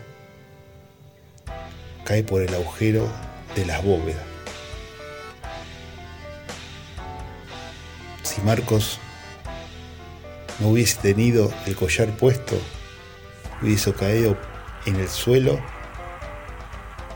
y se hubiera golpeado un golpe sencillo, nada del otro mundo. Pero al caer Marcos, el collar que él había robado se enganchó en un hierro. Ese hierro lo sujetó tan fuerte que Marcos quedó ahorcado, colgado en la bóveda de Honorina Pérez. Historias de creer o reventar.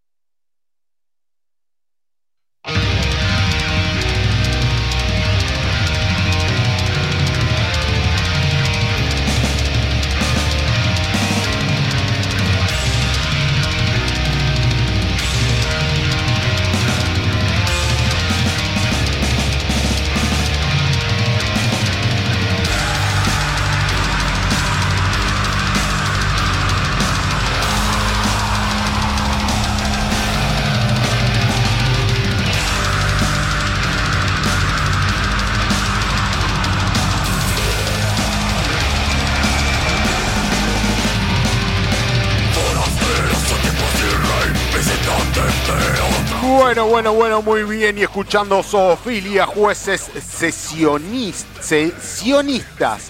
Jueces sesionistas. Eh, lo tenemos a Junque. Bueno, bienvenido Junque. Como siempre, como todas las noches, todos los domingos, Junque. Bienvenido. Buenas noches, Buenas noches. Y de- teleplatea. Y del otro lado, tele de nada, porque esto es radio, amigos. Si usted me cayó en la cuenta, esto es la radio, nada de tele. Lo tenemos a, a Hernán Alzamora, eh, fundador, cantante, gestionador, eh, periodista del Dark News. eh, es, el hombre de orquesta. me- siento intimidado por el señor Hernán Alzamora de Zoofilia. Bienvenido, Hernán Alzamora. ¿Qué tal? Buenas noches, ¿cómo andan? Muy bien, muy bien, don Hernán Zamora. ¿Le ha gustado la historia del cementerio creada por el nono? Y debo de contarle de que él trabaja en el cementerio de Chacarita hace 30 años, muy amigo de Junkie, dícese que todo lo que cuenta dice ser real. ¿Le ha gustado la historia Ah, del cementerio? Sí, con razón, sí, me gustó mucho un aire entre, entre Poe y Lovecraft. Muy bueno. Hemos usado toda música de fondo de, obviamente, Zoofilia, esta banda que 30 años de historia transcurre a lo largo de su carrera eh, y discurre a lo largo de su, de su vida. 30 años, 30 años no es nada, como diría Gardel, eh, Donald Zamora. Zoofilia, zoofilia, ¿me puedo llegar a encontrar en la temática de zoofilia alguna cuestión con el sexo con animales? ¿O, o es, por qué el nombre zoofilia? ¿Y tiene alguna representación en la música? Eh, mira, la verdad que cuando le puse el nombre a la banda éramos muy chicos, tenía 15 años. Este, y obviamente estábamos descubriendo todas estas palabras aberrantes gracias a canciones como, no sé, Necrofilia, de Slayer, por Claro, ejemplo. Y la onda era Eh, llamada toda la banda que. Sí, toda la música que escuchábamos, no sé, disco de Udo, Animal House, había mucho animal, Animalize, The Kiss. Sí. Este, un montón, ¿eh? todo iba llevando para ese lado.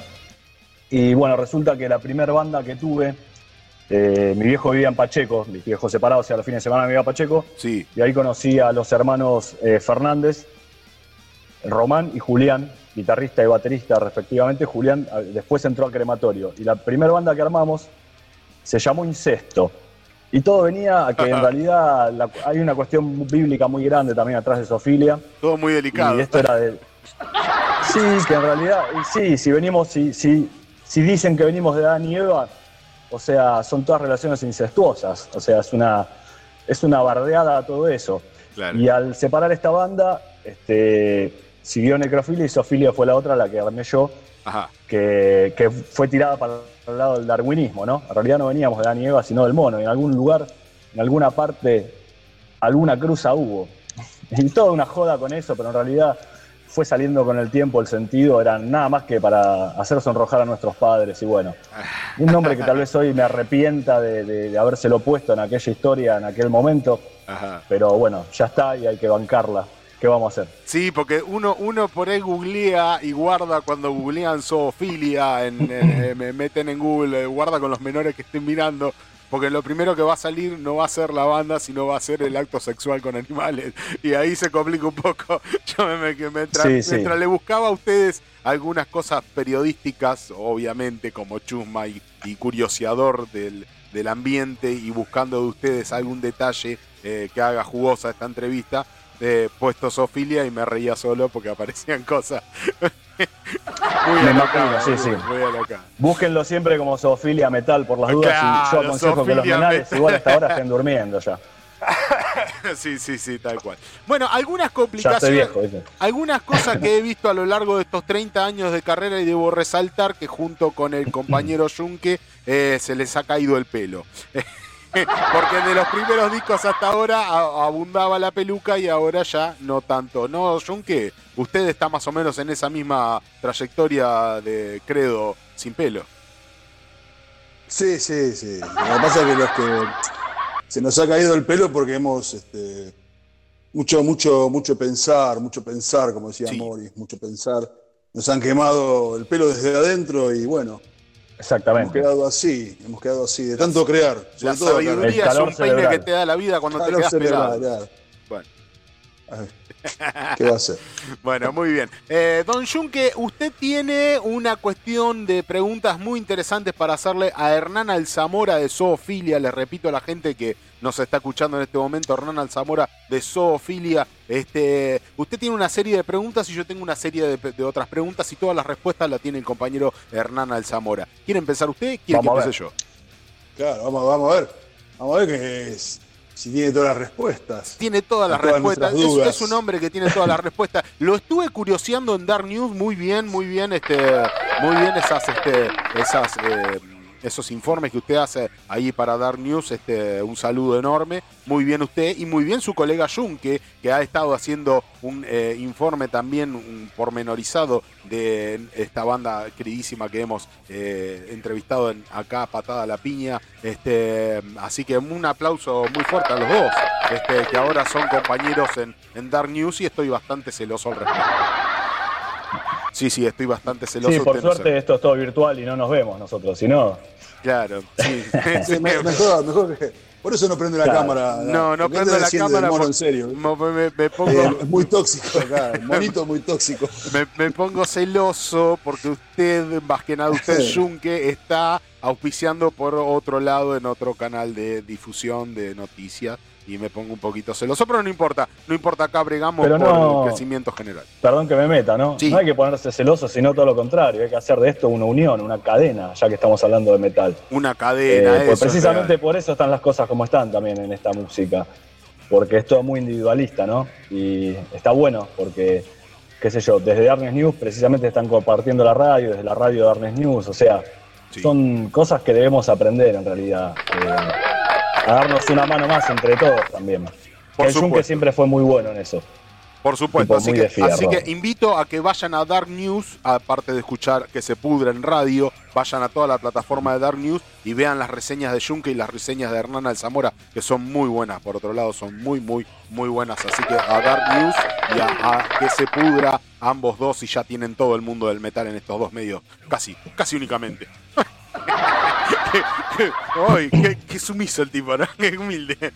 Muy bien, muy bien. Eh, pues, eh, dicho esto, que yo quería, que quería dejar pasar, dicho esto, a Zoofilia, Zoofilia, una banda que ha tenido varios integrantes, pero eh, siempre la común, eh, la- la- el, el- el- el- el factor común ha sido Hernán Alzamora y a su hermano Diego, ¿puede ser? Eh, no, Julián Castro, Opa. Ah, mira. el guitarrista. Mi, her- mi hermano Diego se fue a vivir al sur en el año 2003 Ah, ajá. y, de- y desde ahí que no, no está presente en la banda, pero sí ha grabado en, en varios discos, o sea, como baterista invitado, pero no, no hemos hecho shows en vivos con él porque vive lejos, precisamente. Pero bueno, tenemos una formación obviamente con, con batero estable, Ajá. este, que es Fabio Guzmán, que está hace 10 años ya con nosotros, o no, 10 años no, sí, más o menos, un poco más. Este, pero bueno, sí, mi hermano siempre también es como parte de la banda, si bien no está tocando, estamos Claro. siempre presentes. Claro, sí, de- dejó de formar parte de la banda simplemente por la lejanía, por no estar físicamente en un lugar. Muy bien. Sí. eh, el- el- Pero eh, Julián, el, el Sí. guitarrista, estaba conmigo desde el 92, sí. 92, ok. Prácticamente cuando comenzó la banda, un año después.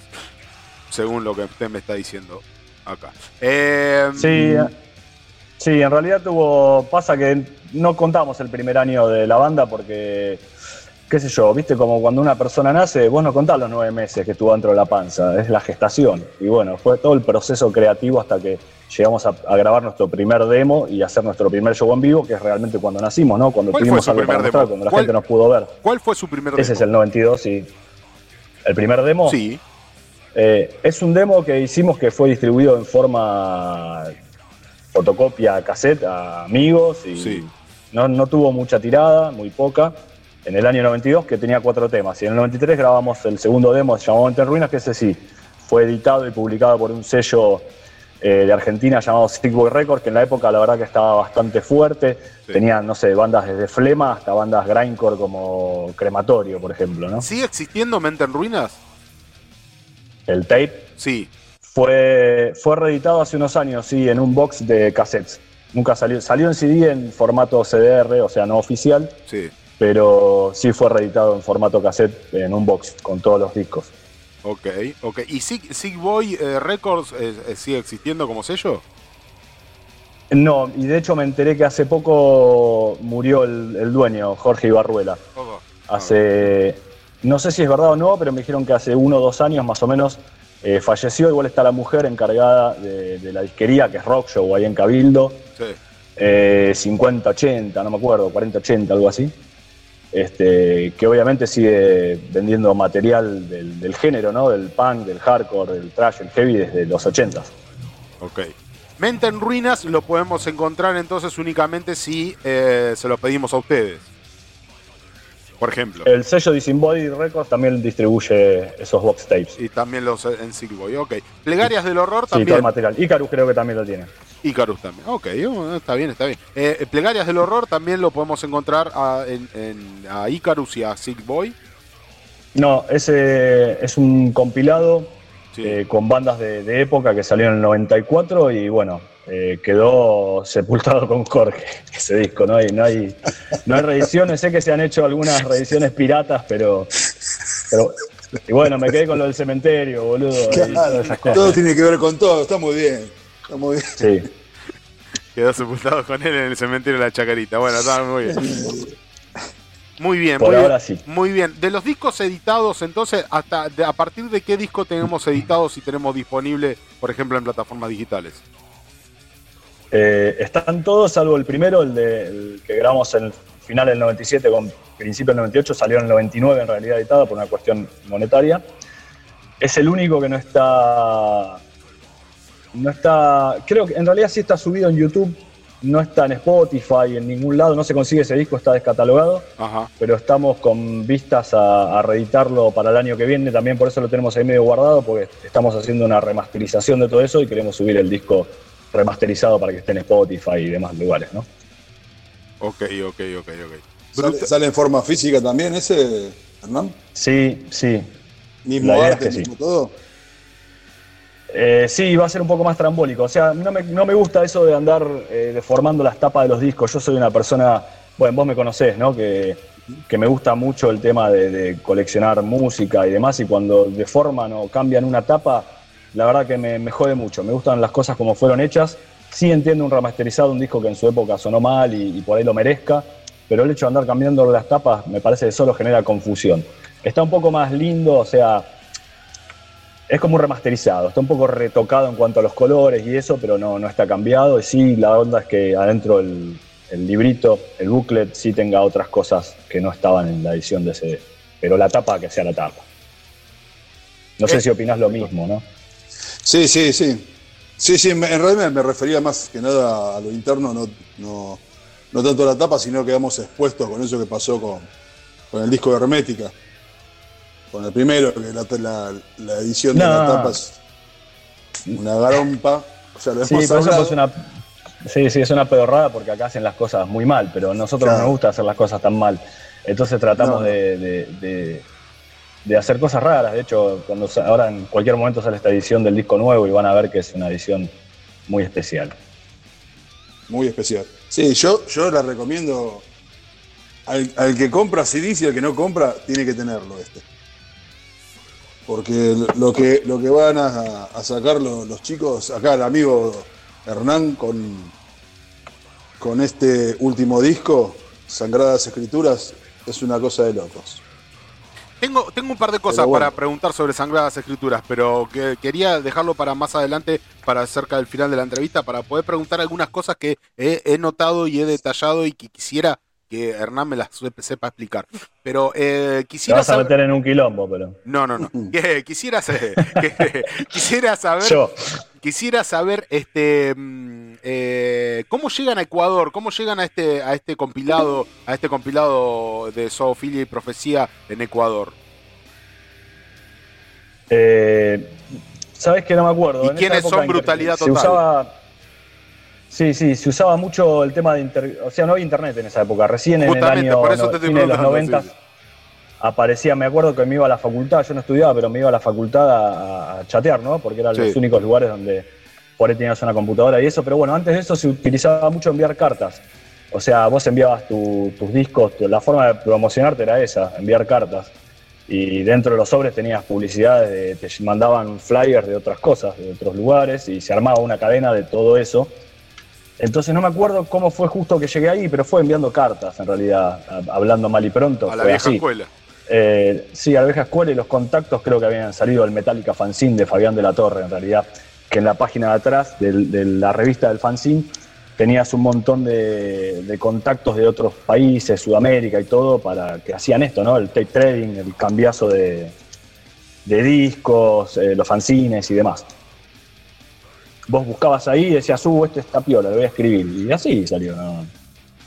Contestaron, hicimos buena onda con la banda Profecía de Ecuador y bueno, salió un, un tape split. De un lado la banda ecuatoriana Profecía, que hacían trash, hacen, porque todavía existe, y bueno, y Sofilia del otro lado, que tenía los temas del primer disco. ¿Lograron, ¿Lograron salir a tocar más allá de Buenos Aires por el resto del país o afuera, en otra parte de- de- del mundo? Sí, no, afuera no, no hemos salido nunca, pero bueno, sí, en Argentina hemos tocado en, en bastantes provincias, sí. Bueno, muy bien. Eh, yo pregunto, ¿no? Digo, eh, de pronto, no sé, Junque, ¿tenés alguna pregunta para hacer? Porque yo tengo una acá, pero implica un poco de audio. Bueno, no, yo quisiera que, que a ver si me podés, si podés explicar, porque tardaron mucho en sacar este, este sangradas escrituras. Si podés explicar, si brevemente, brevemente digo, porque me imagino que son 11 años, de una manera reducida, resumida quiero decir. ¿Qué pasó que se dilató tanto? Y si alguna vez llegaste a pensar que no lo ibas a sacar jamás este disco, por cómo se venían pasó. dando las cosas. Sí, la, la verdad que sí, que, que bueno, eh, lo último que editamos en realidad fue en el 2013, el, el DVD en vivo, y desde ahí que no hemos vuelto a sacar material, salvo estas cosas que decía antes de los, los compilados en cassette y demás. Sí. Este, y fue un disco que la verdad que nos llevó mucho tiempo componer, es una historia medio conceptual, está muy basado, vos sabés, en todo el tema bélico, bíblico y demás de la humanidad. Este, está todo muy, muy pensado, muy, muy, muy estudiado, muy ensayado. Tuvimos mucho tiempo de ensayo en este disco. Nos pasó también que se nos fue eh, el guitarrista Joaquín Acuña, el Tano, eh, hace unos años también, que era una, una pieza bastante importante en cuanto a la composición de este disco y qué sé yo. Entonces, nada, el tema de rearmar la banda. Después vino la pandemia, o sea, el disco lo empezamos a grabar en el 2019. Eh, comienzo del 2019 y bueno, como lo estábamos grabando así muy tranquilamente y espaciadamente, nos pasó esto de la pandemia. Si el disco hubiese salido en el 2020, porque ya estaba listo, o sea, faltaban grabar las voces y los solos de guitarra nada más. Pero bueno, estuvimos un año y medio sin poder pisar el estudio de grabación. Eso fue una, la otra también que somos unos colgados, nos tomamos nuestro tiempo para hacer las cosas. Eh, Viste, cuando tenés shows en vivo para ensayar, dejas de prestarle atención a los temas nuevos para practicar los viejos. Y esto es una acumulación de cosas que se hizo una bola de nieve gigante y bueno, y llevó, llevó su tiempo. Señor Este, Alzamora, este disco fue, fue, fue planificado ya así como fue gestado. Ya vamos a hacer y ya tenías la idea de, de hacerlo así, enfocado Sí, sí, como, eh. como lo venías enfocando. Lo empezamos a escribir y eh, música y letra, ¿no? Este, en el 2012 y 2014, 2015 ya estaba listo el disco como para entrar a grabar. A medida que vas tocando los temas, los vas retocando, vas a- viste, siempre le vas metiendo cosas, cosas, y al final, como decía antes, es una, una bola de nieve, ¿no? En una montaña. Y no terminás nunca. Lo mismo cuando mezclas un disco, lo grabás. Este, eh, somos muy chapelotas también, ¿viste? Somos unos enfermos mentales. Tenemos el nombre este, así que imagínate. Sí, sí. Y, y el, ar- el arte de tapa, así, o, o de todo el diseño de- del disco, ¿en qué momento se, se te ocurrió? ¿De con- ¿En qué momento que ya, ya estaba creado todo el disco, íbamos por la mitad, todavía no habías compuesto nada y ya sabías cómo ibas a, a hacer el arte? ¿En qué momento? Eh, y cuando, cuando pinto algo, a veces tengo una idea general y las demás cosas van saliendo a medida que la mano te va guiando. A veces más la mano que la cabeza. Este, pero bueno, ¿Usted también, como te de decía, a medida, a medida que ibas haciendo cosas, le ibas agregando. ¿Y por qué no le pongo esto? Y esto va a querer decir esto, y esto no. ¿Usted lo pintó el Y a veces hay mucho de, de que va saliendo. ¿Usted pintó el arte de tapa, Zamora? Sí, yo hago la- las artes de tapas de todos los discos de Sofilia. ¿Y cómo fue que en el 2006 cayeron en homenaje al Dead en una película Sodomaster en Gorevision? Gorevisión. Ah, eso es muy loco. Bueno, la- resulta que la gente de Gorevisión, que es prácticamente la misma gente de, de la banda Velocidad 22 de ahora, Sí. antes de hacer música hacían cine, cine bizarro, así gore, toda esa onda. Ajá. Y yo los conocía de chiquitos, porque nos venían a ver a, a Sofilia y eran a- amigos de amigos y estaban más o menos en, esa, en, ese, en ese ambiente, ¿no? Pero después no los vi más, no tuvimos relación. Y un día, cuando apareció toda esta historia de, de internet y todo, googleando, buscando Sofilia, a ver qué mierda subían de mi banda eh, a las redes sociales, encontré que había una película que tenía música de, de Sofilia. Entonces dije, ¿y esto cómo mierda pasó? Le voy a cobrar las regalías que me garpo. Eran- de hambre no me voy a cagar, hijo de puta. Claro, era- eran estos pibes, estos amigos, una película súper bizarra. Entonces les comenté que había visto la película y que me cagué de risa y gracias por utilizar la música en realidad. Mucho menos le íbamos a cobrar, ¿no? Gracias por difundir nuestra música. Y nos dijeron que estaban planeando hacer una película nueva con un poco más de onda, no sé si decirle presupuesto, si queríamos hacer la banda de sonido. Le dijimos, obviamente que sí. Y de hecho el director de la película escribió la letra. Todas las letras del disco de Sofilia son, creo que, de- del orden del caos. es un B-side del orden del caos sería ese tema en realidad. Son todas mías menos esa, menos ese tema que le dijimos, no, bueno, lo hacemos, pero escribí vos la letra, vos sabés de qué trata la película, que va el personaje, yo no la vi, no tengo idea, así que escribí la voz. Y nos mandó la letra y hicimos el tema. Y fue así, también resumiendo. Bueno, eh, ahora yo quiero que me explique lo siguiente.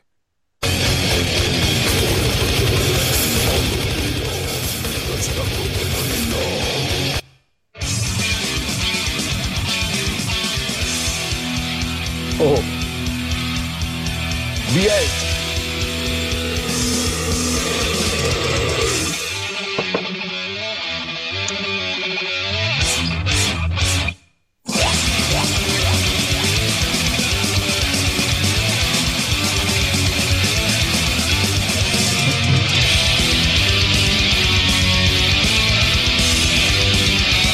Para quien todavía no lo sacó, cover de B8, hecho por Sofilia.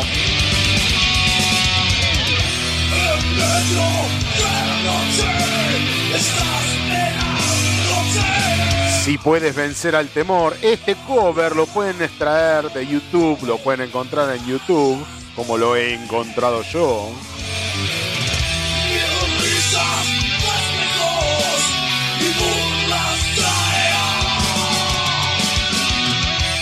Y ahora quiero que el señor Hernán Alzamora me explique cómo es que llegaron a este cover, cómo fue que lo llegaron a hacer de manera tan extrema, Sofilia, y en dónde y en qué contexto. Eh, bueno, habíamos hecho un, homenaje, en realidad, por no decirlo un tributo anterior a, a este, eh, por el sello Hurling Metal de Pocho, que fue el tributo a Dead. Entonces, bueno, resulta que ah, un par de años después nos tiró la idea de hacer lo mismo con un tema de B8. Dijo, mira, estamos sin bateros justo. Y bueno, resulta que esas baterías están programadas por computadora porque me dijo que quería, quería que estemos igual. Y bueno, dijimos, lo grabamos, pero con baterías de maquinita. Y, y nada, al final salió un tema que salió porque es un tema que nos gustaba, porque tenía esa cosa medio densa, que dij- dijimos, esto puede ser medio transformado al Doom Death y a su vez hacerlo podre y, y no va a desentonar. lo canto un poco más limpio, no, tan, no es tan extremo en realidad, este, va a funcionar. Y la verdad que es un tema que, a mí me gusta muchísimo. eh, no sé si a todos los integrantes de Sofilia les gusta mucho cómo quedó ese tema, pero a mí me gusta muchísimo cómo está cantado, cómo está tocado, los solos de guitarra, todo. No me gusta el tema de la batería, o sea que estaría buenísimo algún día regrabarlo con una batería de verdad y todo, creo que, es una buena versión. Pero bueno, tiene ese detalle que, que no llega a 10, ni a 9, ni a 8 por eso. Pero es un lindo tema igual. Muy bien, entonces Che, este. acá me dice, acá me dice que se me va a quedar la llamada, esto Sí, verdad. sí, acá también me aparece. Me aparece Bueno, que- fue un gusto, vamos a morir todos en segundo. Oh, qué pacho, qué pacho. Bueno, bueno, bueno, bueno. A ver si recomenzamos, reconectamos.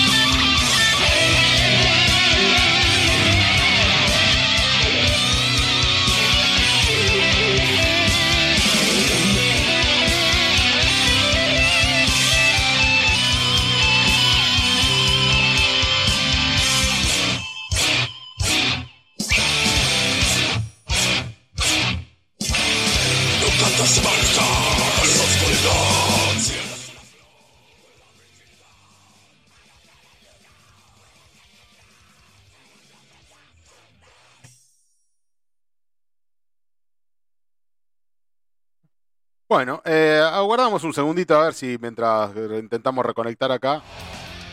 eh, vamos a escuchar algo de Sofilia, seguimos escuchando de fondo algo de Sofilia, así me dan tiempo a mí a reconectar.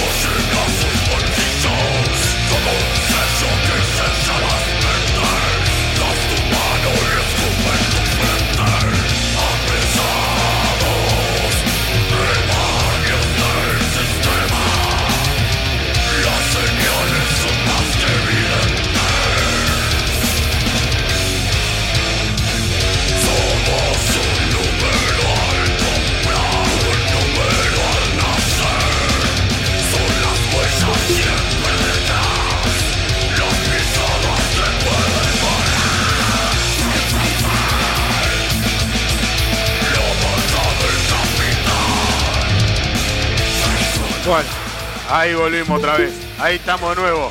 Ahí estamos de nuevo.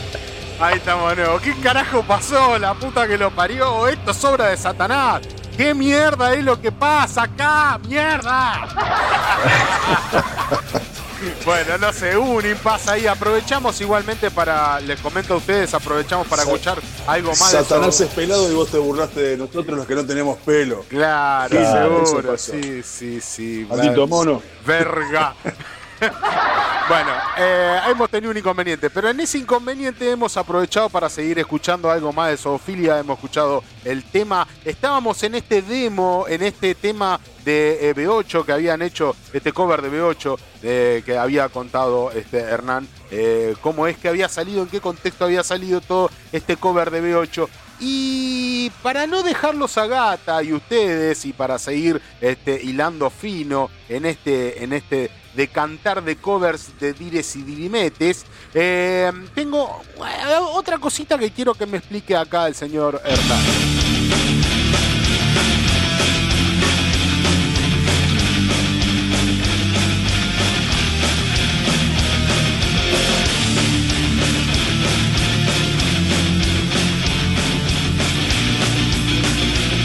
¿Qué un tema de onda? Cover de Creator, cover de Creator, que el nombre de este cover es, ¿cuál es? Este, Pandemonium. Esperanza. Pandemonium de Creator. Ah, es. No lo sentirás llegar. Demonio en mi cerebro.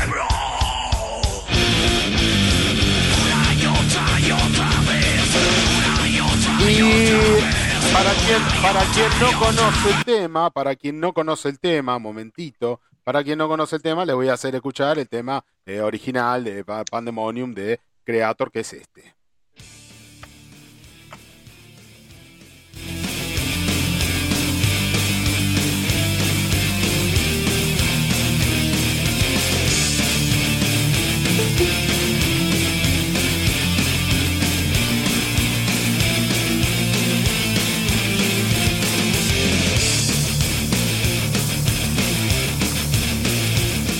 Puse Creator y Sergio se fue. ¿Qué es lo que pasa? Él se lo pierde, él se lo pierde. Muy bien, este don este Hernán Alzamora, quiero que me explique en qué contexto y cómo fue que terminaron haciendo este cover de Creator y traducido al castellano. Y más o menos por lo mismo. Los sellos empezaron a enterar que estábamos grabando muchos covers. estaba muy de moda. Estaba muy de moda en esa época, en los, no- en los 90, no, finales, los, no, no, finales 90 no, 2000 y pico, 2005, 10, 2015, hasta esa época estuvo muy de moda el tema de hacer compilados, tributos. Y bueno, nos invitaron y dijimos, sí, obvio, amamos Creator, una de las bandas del trash que más nos gustan a todos, los Sofilia, así que... Y en castellano, porque para hacerlo distinto, porque viste que es muy parecido el tema. O sea, si no fuese porque el de Creator está mejor masterizado, casi que me creo que era el mismo tema recién. Casi no lo escucho. El nuestro suena más pedorro. No, no, el, Sí, está, sí, sí, está sí. afinado igual, suena igual. Lo único que el de Sofía suena más pedorro porque tiene menos plata, pero básicamente es lo mismo, está muy respetado. Entonces le cambiamos el. Las métricas vocales, vocales también están muy respetables. Cambiamos el, el, el idioma nada más. Eso fue muy loco porque la banda también estaba medio con el tema de los bateros, ¿viste? Eh, fue justo antes de que entre Fabio. Y bueno, lo grabó mi hermano. Uno justo estaba de vacaciones en Buenos Aires, lo reclutamos para que grabe el disco. Y terminamos grabando, si hubo un departamento, bueno, Jun que conoce, primero A a la calle. Y no teníamos estudio, entonces trajimos los Marshall acá a la habitación y pusimos a todo volumen todos los equipos Bloom a 10. Y vino la vecina de abajo a golpearnos. ¿Qué pasa? Se me está cayendo abajo el departamento. Es el fin del mundo. Es el claro, la mina no podía entender, ni se me tiembla todo, me vibra toda la casa. Claro, eran los Marshall al taco, ni llegaba a entender de la distorsión y quilombo que estábamos haciendo. Y justo habíamos terminado de grabar, así fue en el último segundo, quedaban los solos que lo tuvimos en otro lado, pero porque explotaba todo, iba a llamar a los bomberos. ¿A dónde hicieron los solos? ¿Dónde terminaron siendo? ¿Fue en una sala o fueron, o fueron un estudio de grabación? Creo que no me acuerdo si lo hicimos porque también se me confunde a veces el tema de los compilados porque lo grabamos todos en la misma época, en los mismos años. No recuerdo si los grabó Julián en la casa y después los reamplificó en el estudio o los grabó directamente en el estudio, pero bueno, fue así, de hecho, en muchos lados el tema ese. Fue hecho en muchos pedazos de muchos lados, todos en, Sí. todos en alguna sala especia- especialmente diseñada para eso o lo hicieron de manera virtual. No, no, la sala diseñada como mi departamento, como la habitación. Súper diseñado. Sonóricamente aislado, todo. con los colchones arriba del equipo para que no explote todo, pero igualmente voló toda la mierda, claro. Boludo. Nosotros le poníamos colchones a la puerta, a la puerta de la sala le pusimos Claro. colchones, va. Estaba todo así, pero claro, los graves en el piso del departamento de abajo pasan igual, no hay colchón que te sirva para eso. Sí, no, y bueno, pero, Pero bueno. llega un punto en donde ya no, no, no hay forma. No hay forma. No, no hubo forma. Fue muy gracioso. Aparte nosotros nos descostillábamos de risa. Pobre la vecina estaba preocupada. Subió llorando, estallando. Pensó que se caía el edificio. Bueno, muy bien, muy bien. Qué bárbaro. Muy bien, Junque, dígame, de, desarrolle toda la, esa caterva de preguntas que tenía este, pre, pre, preconfiguradas para el señor Alzamora. Sí, lo que pasa es que lo tenía para el otro chat y se me des- desconfiguró todo, como se apagó. Pero Ahora- ahora bien. Ah, pero vaya a pedirle profesionalismo a Canal 13. ¿Usted qué se piensa? Esto lo hacemos con dos pesos con 50 y tres monedas que sobraban del vuelto del pan del mediodía. ¿Usted qué, usted qué se cree? ¿Que esto qué? Dele para adelante, por No, favor. dale. Hágame el favor, sea lo tenés profesional. anotado en la agenda, dale. Sea boludo. profesional, dele para adelante. Vamos. Vamos. Qué bárbaro. Sin claudicar. Qué bárbaro. Sin claudicar, por favor. Bueno, contanos un poco. ¡Opa! Se me disparó el volumen. Perdón, se me disparó el volumen. No, está bien. Qué desastre. Mirá cómo muevo los pelos. ¿Qué? puta que te parió! ¡Baja esa radio! Está bien, no se enoje, señora. Si en definitiva usted me pone la cumbia al taco a las 3 de la mañana los sábados porque el pendejo ese que tiene culo roto que me deja la, la cabeza así y yo no me ando quejando tanto. Déjese hinchar la pelota. Llame a la policía, llame a la cana si tiene tanto huevo. A ver, llame, llame, llame a la cana. A ver, No, que, que te- venga. Voy a cagar a No ti. que te la llama, no que te la Hijo llama. de puta. No les des ideas, no les des ideas que después llama. Esa gente llama. Habla- Pero hablando- ponete de perfil, hijo de una gran puta, le tenés que Eh, decir. sí. Claro. Escu- escu- escúcheme, don Hernán Como decía el gran. Usted, usted. ¿Usted qué opina, usted qué opina de la, de la profecía mundana de Ricardo Iorio ya que hicieron un cover de B8? ¿Hasta dónde llega su, su acepción de- del concepto ricardista de la vida? Eh, no voy a entrar en política, solamente te voy a decir que a mí me gusta el más fuerte hasta que no tiene que ver con que él haya dejado de tocar el bajo, pero hasta esa época. Ok, Me parece que después dejó de hacer heavy metal para hacer rock and roll la renga y ya no me gustó más. ok, pasa por una cuestión musical. Muy bien. Rock and rock and roll la renga. Sí, sí, cuando dejó el heavy metal para hacer esas cosas así más rockeras, solos alegres, no, no, no sé, no me llama, es música que no me... Está todo bien, escucho un tema y no me molesta, pero pero no. Los dos primeros discos en realidad seguí al más fuerte y después fui, fue disminuyendo mi, mi gusto personal, musical, por, por lo que él hacía, ¿no? Más allá de lo que él piense y demás, que no hay mucho que agregar, me parece. Ok. Eh, No, y bueno, y gran, y gran admirador de Hermética, acá el amigo Damián. mira, Sí, Lo obvio. que pasa sí, que, sí. bueno, eh, Iorio fue, fue mutando y a su medida que fue creciendo, se fue haciendo más grande. Ha ido Sí, yendo uno a veces trata de trata de no mezclar el artista con el arte, ¿no? Si no, no podríamos Claro. escuchar prácticamente nada. Escuchamos Nada. Napalm Day y dejamos de contar. claro. Este, Como no sé, como el fútbol, mezclar eh, eh, el Diego Maradona jugar de fútbol con, con las últimas imágenes, los últimos años que teníamos de él, no, no me parece que esté bueno, pues matás al ídolo, qué sé yo, y, y para mí el arte de esta gente es súper respetable. Eh, entonces, no sé, no podía escuchar bandas que, que cantan asesinos. Antes nombraron, eh, por ejemplo, Mayhem acá en la radio, qué sé yo. Sí. Eh, Dissection y un montón de bandas que no- uno no, no tiene nada que ver con la ideología de esta gente, ¿no? pero musicalmente me parecen geniales, qué sé yo, no podríamos por eso admirar una pintura, por ejemplo, de un artista que está medio, qué sé yo, no sé, hasta Van Gogh creo que estaba totalmente el tomate y era un- lo poco que sabemos es lo que nos han contado, pero yo creo que era un poco más picante la historia. Sí, sí. Así que no... Sí, Hay que saber separar. Sí, sí, hay que saber separar. Y sí, sí. sí, hace poco vi, vi un documental de, de- ¿O no? de grandes pinturas de asesinos, asesinos seriales. Sí, por está en cada uno. O sea, yo prefiero separarlo porque si no, no podría escucharlos directamente. Entonces, eh, no sé, yo escucho música. eh, hoy justo firmé una zona retro de una banda de Deliverance que es cristiana, evangelista, y yo estoy en contra de todo eso. Y sin embargo, la música me encanta. No, qué sé yo, separo. Uno Tor- trata de separar para también no subsistir y para vivir. Torniquet también, claro, es una de mis Sí, bandas preferidas del- de, de la Sí. historia, de todo, y me encanta. Y ¿Qué le Hablando, hablando de vivir, de comer y de vender, en el 2017 hicieron un box tape de dos cintas que contiene demos del 92 de Testimonio Renacer y algunos covers. Eh, Sí. 2019 eh, arrancan con las grabaciones de lo que es este disco del 2021. Este, y esos box tape, eh, es- esos, eh, calculo que son este, eh, cosas para coleccionistas con, con, con... ¿Cómo es? ¿Qué fue? ¿Cómo es?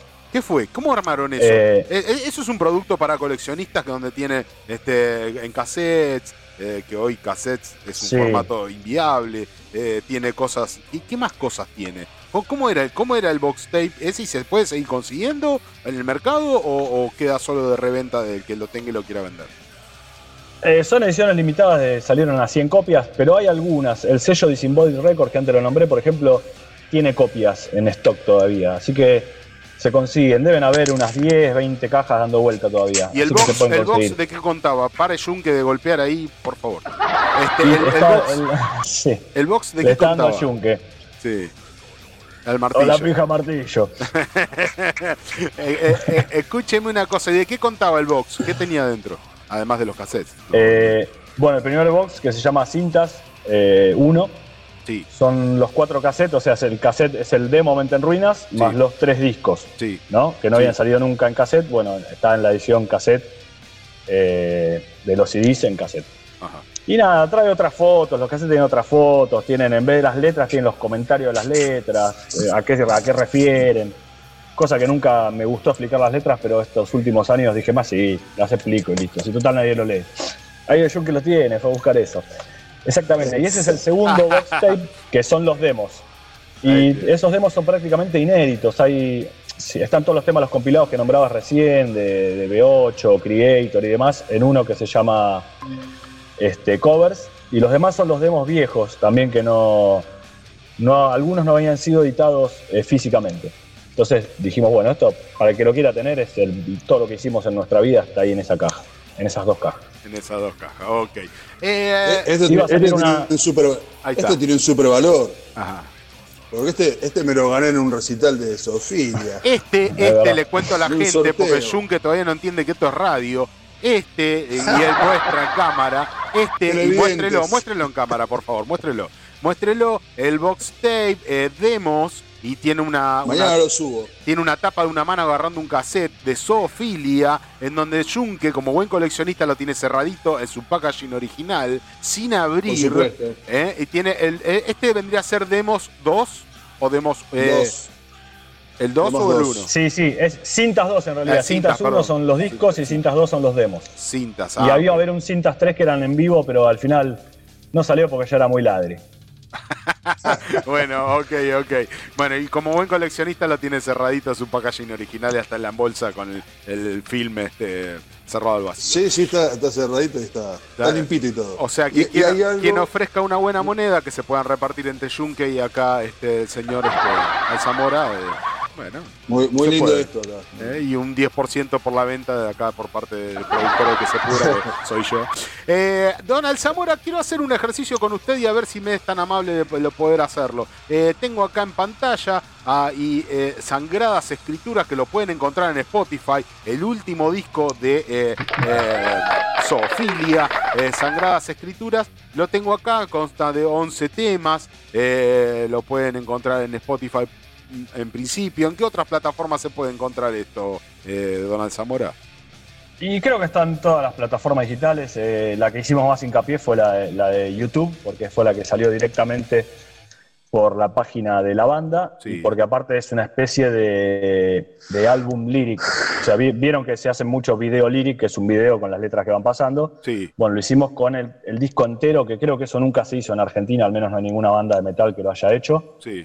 Eh, y bueno, nos pareció copado por toda la historia que tiene atrás el disco de tomarnos la molestia de hacer eso, y todo a último momento y contrarreloj, porque ya la fecha estaba tirada, que era el primero de septiembre y el, el primero de septiembre a la madrugada recién lo terminamos y quedó buenísimo. Lo hizo todo Julián, el violero, que él se encarga de, de- de toda la parte Y esta por del lo, que, diseño y gráfico. por lo que historia. veo, por lo que veo, ansiosos de subirlo a Spotify porque el primero mismo de septiembre del 2022 lo subieron. Sí, eso, O sea, eso lo subió. no, Lo subió un no- sello en realidad que se llama Pucao Music, es un sello chileno, creo que se encarga de distribuir la música y te ponen una fecha, cuándo querés que lo suban, y bueno, se lo habíamos mandado hacía dos meses, creo, al disco, ya lo tenían an- de antemano, Ah. pero no le dábamos permiso para que lo suban hasta el primero de septiembre. Muy bien, muy bien. Qué prolijo. Cuánta prolijidad. Muy bien, muy bien, muchachos. Muy bien. Qué prolijidad. Qué cuánto. eh? Todo muy cerrado. Muy, muy bien, muy bien. Lo felicito. Eh, el ejercicio que yo quería hacer era el siguiente. Porque si ustedes detallan y ven eh, cada canción en Spotify. eh, las canciones están con su título y el título está una parte del mismo título en minúsculas y otra en mayúsculas. Eso es un mensaje, eso quiere decir algo. Y ahora yo quiero que canción por canción y muy breve, brevemente, el señor Alzamora, por favor, me explique qué significa tema 1, incesto en minúsculas, génesis en mayúscula. ¿Por qué? Y son una especie de silogismos, neologismos, le pueden decir también, que es la unión de palabras que en realidad no existen porque, eh, bueno, sí, son dos palabras unidas, ¿no? Este, y el concepto del disco es eso, está todo basado en la Biblia, en el, más que nada en el Antiguo Testamento. Y bueno, el Génesis de la Biblia precisamente explica desde los inicios de, de- de todo, ¿no? Bueno, esto está basado en realidad en los inicios de, de la humanidad y todos los casos de incesto que hay en, eh, ya directamente en la Biblia, desde el vamos, ¿no? Y en el Es tema, en el tema.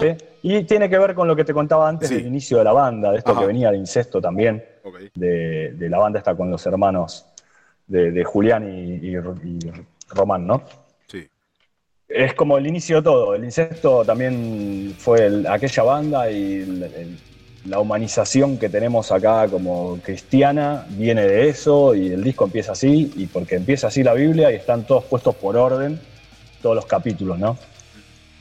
Ok, sí, porque después es éxodo, minación. O sea, haciendo referencia a la parte de la Biblia que habla del éxodo, del éxodo jesuita. Claro, exactamente, que es cuando escapan de Egipto, que bueno, habla un poco de eso la letra y es una mezcla de palabras entre éxodo, que es eh, el, el- En el mayúsculas. irse, este, y dominación, que habla mucho de la dominación que empezó en esas épocas desde el tema religioso, político y demás.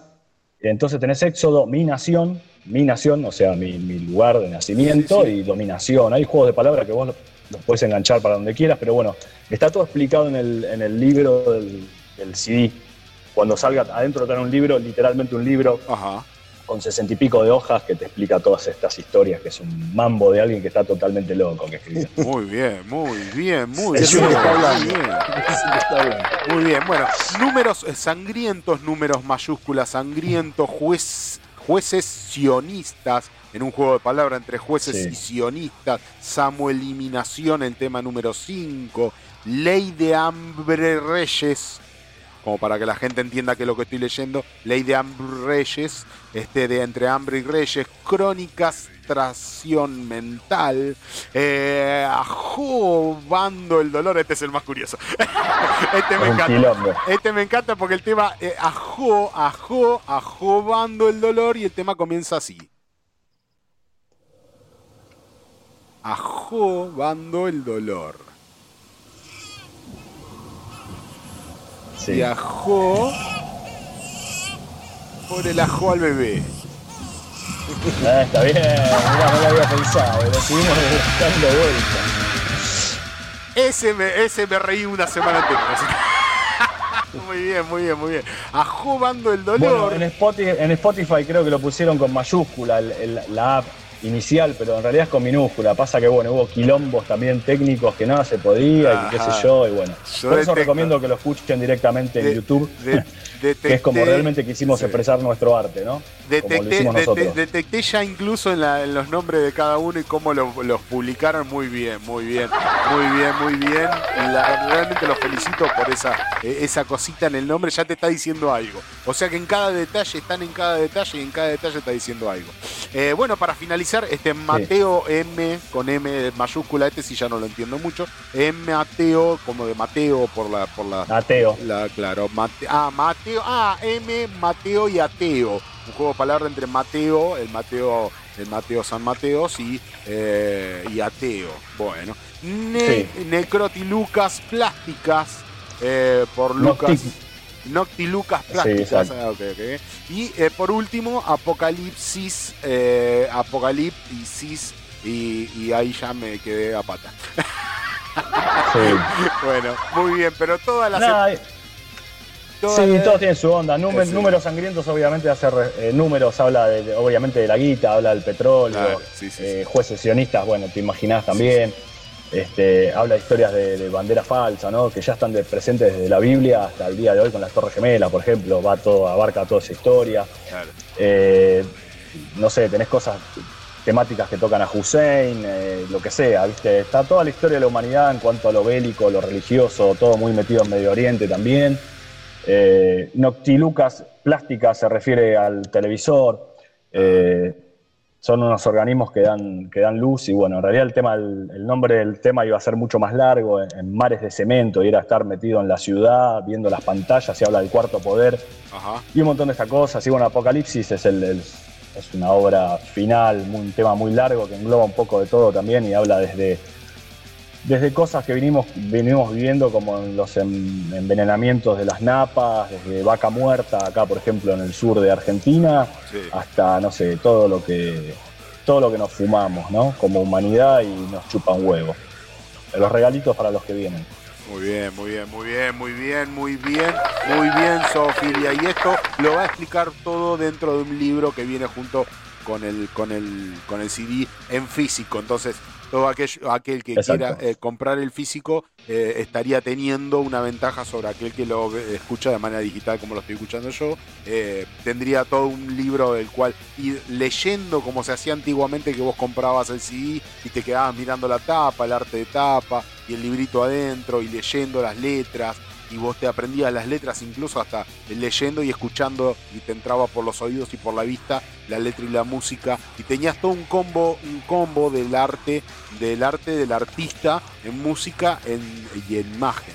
Eso era lo que tenía el físico antes. Entonces eh, a, las nuevas generaciones eh, Zoofilia está eh, enalteciendo eso eso de el libro y que el artista pueda entrarte por los ojos y por la por los oídos pero de manera paciente de manera mm, de manera eh, tranquila en donde vos puedes escuchar y al mismo tiempo leer y ver y, y sentir el arte de tapa y sentir eh, lo que te da ese libro que lo tenés ahí que no es lo mismo que escucharlo eh, de, de manera virtual o en una pantalla así que muy bien muy bien. Sí, muy bien. Y en épocas, en épocas que el arte está medio vapuleado, que cada vez se, se- se lo boludiza más con letras sin, sin, sin contenido, sin sentido, que ya no se editan, mismo muchas bandas del género, ¿no? del metal, que ya no editan discos. Sale Sofilia con un disco que tiene mucho para decir, que tenés mucho para interpretar. Te tenés que sentar, apoyar el culito, prestar la atención, porque es un disco que, que dice cosas, hay letras, hay letras profundas, hay letras que te, te atraviesan de lado a lado y te vienen con una, con una edición que gente que no quiere editar más CDs, estos salen con una cosa que es, es, de, es de otro tiempo. Y, a mí eso, la verdad, más allá de que ahora, bueno, estemos hablando acá con este señor que ya sabe que para mí es un grosso y que la banda me gusta mucho y que son siempre lo que hacen está bárbaro. Que, que hagan esto en esta época merecen que, que nosotros le demos el apoyo y que la gente lo compre. Porque esto no es, no es, eh, no es Sofilia saca un disco. Sof- Sofilia está por sacar, no porque está Hernán acá adelante, pero es una obra de arte. Es el disco del año del metal, eh, englobando a todas las bandas, desde la más vendedora a la más nueva. Es el disco del año, con la edición que te digo que la va a romper toda. La va a romper toda, tan, tan re estos tipos. Y con un esfuerzo económico importantísimo, porque eh, Hernán, eh, Hernán debe de No, saber una cosa de loco. el, el esfuerzo económico que implica hacer toda la producción eh, que, que- que conlleva el físico es un esfuerzo económico grandísimo que hoy en día debe ser valorado. Tiene que ser valorado porque no puede ser que esta gente hagan eh, tremendo esfuerzo para que mm, simplemente se lo tiren a los chanchos. Y- No, tiene que ser Mirá, valorado lo- ese esfuerzo. el martes Hernán, Hernancito acá me contaba que le incrementaron el costo el doble de lo que le habían pasado. El- Sí, sí, la- la- vamos a hacerlo igual. Este, vendo un hacer igual, micrófono, un Shure SM7, así que si alguno quiere comprar un micrófono pulenta, empiezo a vender cosas para poder sacar. Y claro, porque el número es una cosa de loco. Y, Y pero boludo, yo al día de mañana me muero. Y lo que yo hago, quiero que si algún, al- alguien lo agarra dentro de 10 años y diga, loco, mirá qué bueno que está hecho esto, ¿entendés? ¿Por qué voy a hacer una mierda? Para eso haría No. algo trap, si no. exactamente. Hago otra cosa. Esto, el, el heavy metal. El heavy metal es arte. O sea, nosotros nos enamoramos del. Nos enamoramos de las portadas de Iron Maiden, de los dibujos de las tapas, de las letras, de la historia, de todo. O sea, no podemos tirar esto a la basura. O sea, somos unos hipócritas o no nos importa nada. O sea, a mí no me parece que sea así. Y bueno, y la voy a seguir eh, haciendo por este lado porque, eh, como dicen ustedes, para mí la música es arte. Y la tapa de un disco es parte del arte también. O sea, va todo de la mano. Entonces, qué sé yo. Me parece que. Y, le- y le- y les digo, de, de- de mi idea, al que se encuentre con ese disco y vea el precio que, no sé, el precio final que le vaya a poner eh, la banda, no piense lo que vale eso. Porque la banda no, No, va a no- ser económico, no va a salir más que Sí, pero ningún no, pero no, por compact que dicen, importado. "Eh, ni- viste, eh, mirá lo que vale. No, si no van a recuperar la plata, no, no es para que dicen, No, boludo. Un CD, un. CD un CD de Icarus vale 1800 pesos, este va a estar 2000. Pre- pregunto, Claro, pregunto. CD perdón, eh, nacional hablamos, ¿no? Perdón, perdón, Sí, pregunto. ¿El, el- el precio final se lo pone la banda o se lo pone Pucao? No, no, lo de Pucao se encarga únicamente de la distribución de eh, virtual en. Y a En Spotify y otras redes, nada ¿Ustedes más. le pagan a Eh, Pucao para la distribución? No, ellos no, en realidad se quedan con un porcentaje de las ganancias, que cuánta ganancia va a tener Sofilia, si lo escuchan 50 monos. ¿Entendés? Ok. No sé, ojalá que lo muevan y hagan cosas mágicas, pero no es así, no ponen publicidad en, en la tele, así que no va a pasar a mayores. de. ¿Dónde puedo comprar el físico? Y está en fábrica ahora. Cuando salga, este, y supongo que lo van a tener los sellos distribuidores que, no sé, que, que nos quieran dar una mano nada más. Eh, a algún lado va a llegar. Obviamente los que recorren, los que están metidos en el ambiente under y todo eso y compran discos saben que lo pueden conseguir en Parque Centenario y un montón de lados, ¿no? Donde vamos a revolver bateas. Pero Oh. bueno, tampoco quedan muchas disquerías que no sean del palo, como, qué sé yo, las, las- las que conocemos siempre, ¿no? O directamente con Eh, ustedes, con no. Sofilia y con Hernán Alzamora. Obviamente, sí, la mejor forma de comprarla y, la- y comprarlos y la más económica es en los shows. O sea, vas al recital y aprovechás, encima nos estás dando una mano eh, yendo a vernos y de paso si querés te llevas un souvenir como un caseto, te compras el disco, Muy bien, muy bien, muy bien, sin Sofilia. intermediarios. Muy bien, muy bien, Sofilia. Bueno, don Junque, ¿nos ha quedado algo en el tintero para preguntarle al señor Sí. Alzamora? Yo, yo- ¿Qué chances hay de que algún día sí ya sacaste cintas 1, cintas 2, cintas 3 no, porque ya no quería ser tan ladri, dijiste vos? ¿Qué Sí, igual lo tengo todo armado, es solo cuestión de hacerlo, pero está. Sí, póngase el antifaz y sáquelo, amigo. Si igual no robamos nada, es más pérdida que ganancia. Esto. nada, es un ahí. decir nomás. Porque seguro después te acusan de algo. Entonces antes que me acusen digo, sí, ya está. Sí, No tenía más ganas de robar. Algún nabo ahí. ¿Qué chance hay de que algún día vea la luz obras de una mente en ruinas? Eso está subido a, a YouTube, en realidad. Sí, pero que haya un. Este, Como fue planeado. Bueno, está, ¿sabes que estaba metido en el Cintas 3 que uno de los tapes en vivo iba a tener un lado Sofilia y el lado B eh, Eternal Grave? y no salió, pero bueno, está, está ahí, lo tengo acá en la computadora. Así que algún día te lo paso. Bueno, Bueno, bueno, bueno. Capaz que sale, qué sé yo. Vamos a ver, primero vamos con el disco nuevo y después la revisión del primero y después veremos si, si hacemos eso. Bueno, si no estamos presos. ¿no? Damiancito, Obras de una mente en ruinas, es algo que habían elucubrado Eternal Grave y Sofilia para sacar un DVD, si no me equivoco. Sí. Sí, hicimos una mini gira. Sí, fuimos Sí, a tocar a algo- Tandil el algo otro día, de ese- fui a ver a los de José ese- a Tandil y a los- tocamos ahí, fue muy bueno. A los oyentes les, les quiero decir que algo de ese material lo pueden encontrar en YouTube. Algo de eso, de Sí. Eternal Grey con Sofilia. Pueden encontrarlo en YouTube, algo de algunas cuestiones en vivo que he visto por ahí. La banda tocando, la banda bebiendo. Bueno, muy bien. Eh, Fue una gira de verano, hacía calor. Bueno, muy bien. Bueno, muy bien. Zoofilia, zoofilia para el mundo, zoofilia muy bien ejecutado, zoofilia con una estructura muy bien armada con respecto a la distribución y zoofilia con un gran trabajo de producción. Eh, señor Hernán Alzamora, ¿con qué tema de zoofilia de lo último que ha sacado de Sangradas Escrituras nos podemos despedir para, eh, en este informe? Nanre, Nanre, ¿cuándo eh, tiró la fecha? Ah, Papu? fecha, fecha, perdón, fecha, sí, sí, sí. Perdón. Ah, bueno, sí, el, el Fecha, 23 de diciembre, justo antes de Navidad, así todo esto termina de cerrar, ¿no? La, la cuestión religiosa. Sí. Exactamente. 23 de diciembre vamos a estar presentando el disco entero. Creo que tal vez sea la única vez en la historia que hagamos esto, pues es un disco que tiene temas de 11 minutos, por ejemplo, como Apocalipsis. Poné ese ahora. Este, va a ser la única vez que tal vez ¿eh? podamos tocar este, este tema. Así que la idea es tocar el, el disco entero y algunos temas viejos también. Eh, nos va a acompañar Psicófera, una banda bastante experimental de la hostia que me gusta mucho, y los cordobeses en Coffin, en Coffined, que es una banda bien power así, con la onda bien sueca, el Doom, Dismember y esos lados.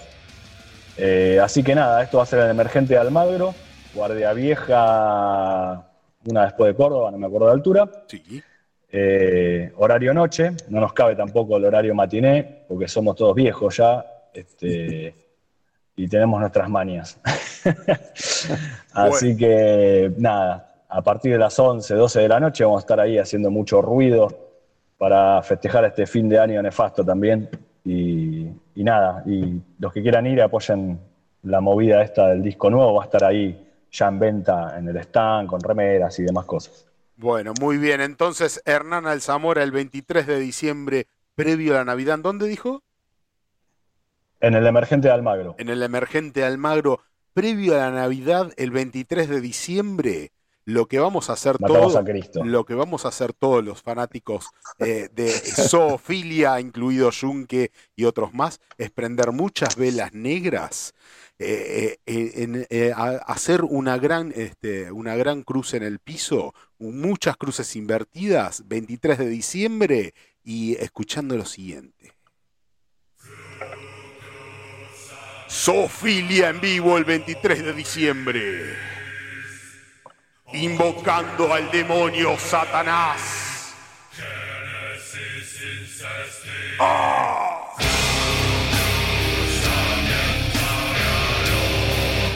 Muy bien, don Hernán Alzamora, muchas gracias, muy amable por haber gestionado esta entrevista para nosotros en que se pudra. Muy, muy, muy amable, los despido, os despido de que se pudra y espero que haya disfrutado la entrevista. Bueno, sí, muchísimas gracias y bueno, también quiero dejar en claro que a pesar de tener toda esta carga anticristiana, no somos ni satánicos ni mucho menos, porque para nosotros es exactamente lo mismo, la misma mentira de un lado y del otro. Ajá, esa me Este, gustó. así que me parece, gustó. me parece no más que eso, ¿no? Este, gracias por la onda y, y bueno, ojalá si quieren venir el 23, adelante avisen que los mandamos a lista ahí a cubrir el evento y vengan con ganas de, de beber que va a ser calor también. Opa, bueno, bueno, bueno. Bueno, muy bien hecha la invitación, entonces este, os despido, don Hernán. Que descanse. Un gusto, hasta luego. Chao, Junke Brother. Chao, Hernán. Y que suenen chao. con Satanás. No se vayan, quédense en que se pudra. Después de este brevísimo tema, los recomendados de Junke y Sergio, que no se lo pueden perder.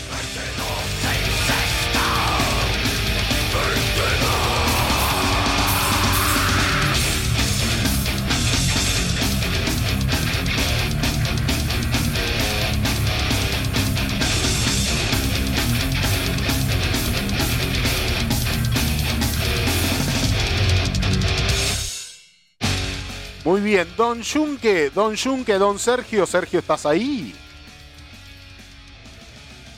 Muy bien, Don Junque. Estoy acá atentamente escuchando la entrevista. ¿Qué le ha Muy parecido la sí. entrevista? Eh, espectacular. eh. Esta gente sí que sabe cómo hacer, eh, cómo hacer de, de lo que era antes, ¿no, Sergio? De lo que era leer un libro, mientras escuchaba la música, leer el librito, la tapa, el disco y toda esta cuestión. Esta gente la ha sabido, la, sa- la sabe hacer muy bien, me parece.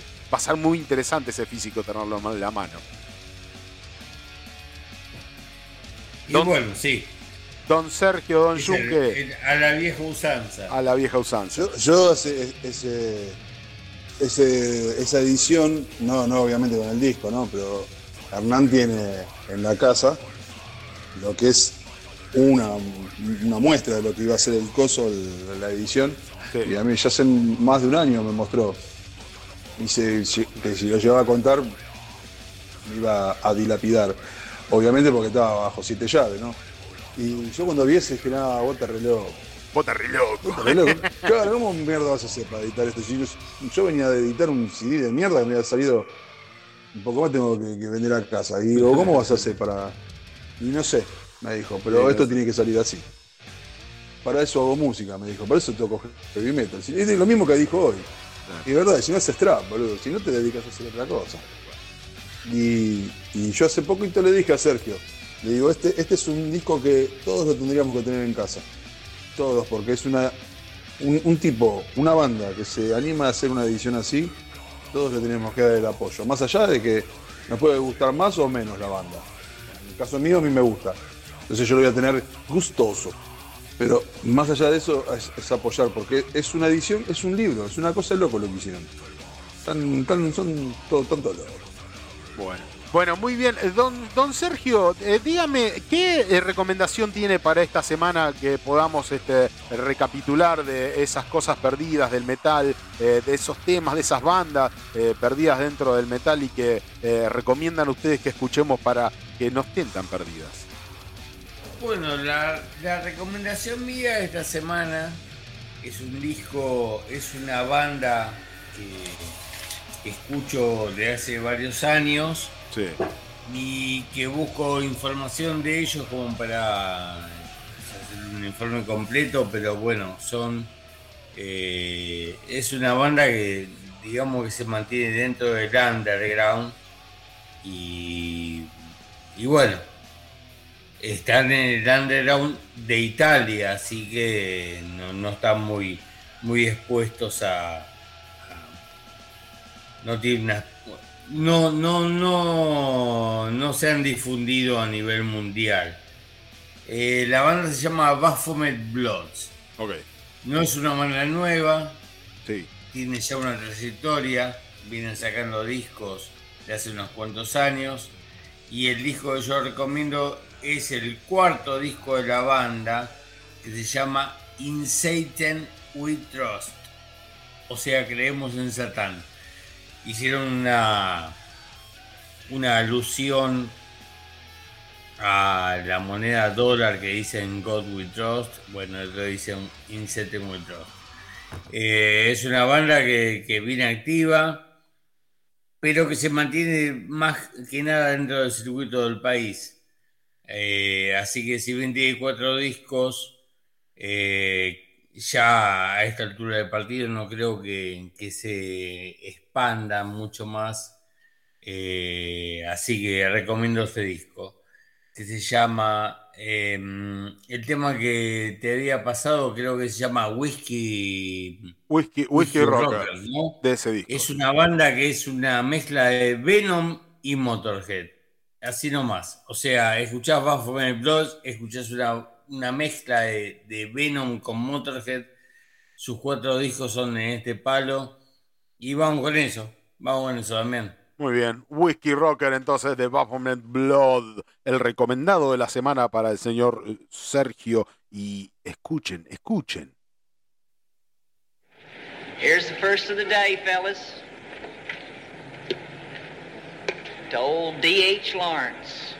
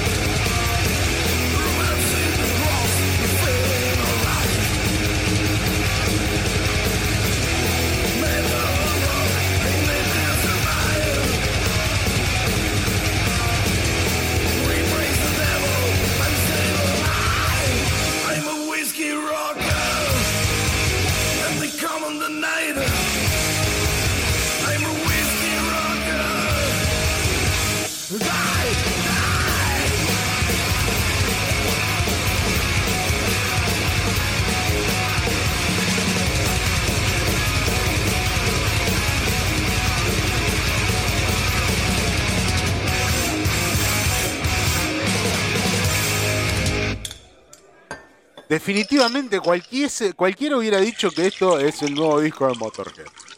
Definitivamente. Esto es Motorhead cruzado con. Sí. De una. Sí, de, de una. Es de una una. cruza, sí, exacta. Y no le pida mucho más, pero bueno, la verdad que tienen cuatro discos. Y si te gustó, escucharlo porque son todos así. No, no le pides otra cosa, es esto. Muy bueno, muy bueno. Sí, sí, la verdad que sí. Cualquiera, si me hubieran dicho lo nuevo de, de Motorhead, como te vuelvo a decir, este, me, le hubiera dicho que sí. Sí, sí, sí, sí, definitivamente, porque parece, y parece Lemmy en sus viejos tiempos cuando tenía la voz menos, menos destruida, menos, menos garrasposa. bueno, muy bien. Eh, don Junque, Don Junque, la recomendación eh, después de esta, de esta de Sergio, usted no puede ser menos, así que dígame, dígame. Me. No. se puede tirar. Se chiste Se volvió boludo. viejo. Viejo sin pelo y viejo acá. Hay que. Te babea todo. Bueno, no me babee el micrófono, deje de babearme el micrófono, por favor, que cuestan caro los equipos. Y, y, este, mm, eh, dígame el recomendado para esta semana de eso que dejamos medio perdidito y olvidado en el tiempo. No sé si lo dejamos medio perdidito y olvidado en el tiempo, pero lo voy a recomendar porque por estos motivos. Porque es una banda que me gusta mucho, Sí, porque es una banda extrema que me parece que es de las más brutales y originales y de las que más ha ido eh, avanzando en su propuesta, Sí. ha ido cambiando desde sus comienzos y porque me la banco. Así nomás, amigo. La banda en cuestión. Gracias, gracias, gracias. Me la banco porque estoy solito. no, flor de cagón. No, eh, la banda en cuestión es Behemoth. sí, es una banda polaca creada en el 91. sí. En sus comienzos hacían un, un black metal eh, bien tradicional, bien como, como podemos conocer los- cualquier de, de bandas de esa época, como Mayhem, eh, Bursum, con esos estilos eh, bien, bien con- como Darkthrone. Después pasaron a otros estilos hasta llegar una, que se le dicen pagan metal, pero bueno, viste, es- son cosas que van más o menos dentro de lo mismo, hasta, sí. hasta llegar al death metal que, que hoy des- desarrollan de tan buena manera, ¿no? Y que a mí me, la verdad me gusta muchísimo. Eh, está, es, es un trío cuarteto, en realidad es un cuarteto, pero a veces graban, graban como trío, pero en vivo son cuatro. Ajá. Es Nergal, Nergal, que es el fundador y miembro, es el que compone, es la voz y la guitarra de, de Sí. seguido también por antigüedad, por In- Inferno, que es el baterista, que es una, como su apodo lo dice, es un infierno. Eh, eh, Inferno está desde el 96. Y recordemos que esto está desde el, no- desde el 90-91, la banda. Ajá. Y después lo acompañan Seth en guitarra y Orion en bajo, que entraron para la misma fecha en el año dos- eh, no, eh, 2003. Ok. La banda tiene editados como 12, 8, 10, 12, 14 discos más o menos. Y el tema que vamos a escuchar hoy es del año 2004, del disco Demigod, y se llama, a mí lo que me gusta mucho antes de decir el, tema, tiene un, un cambio tan simple que dura cuatro vueltitas, más para el final después del solo, ya se van a dar cuenta. Esa parte para mí es todo lo que está bien. Y el final, presten atención porque acá encuentran todo. Encuentran, acá está por qué me gusta tanto a mí. Esta banda la rompe banda polaca, no sé si le dije. Sí. De Nephilim Rising.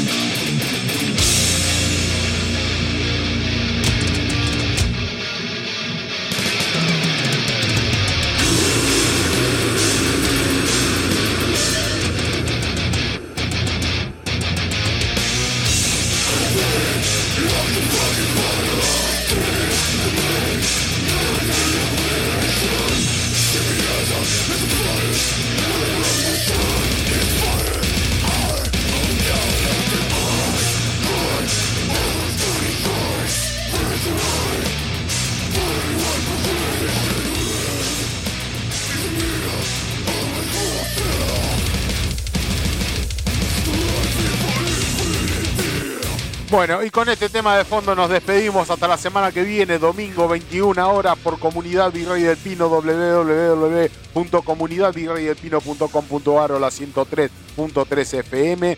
Eh, Sergio Yunque, os despido hasta la semana que viene, amigos. Chao chicos, hasta la semana que viene. Hasta la semana que viene. Don Sergio, hasta la semana que viene. Que se pudra. Nos estamos viendo, cuídense, pórtense bien, que tengan una linda semana o pórtense mal, pero háganla bien. Domingo 21 horas o en Spotify. Hasta la semana próxima.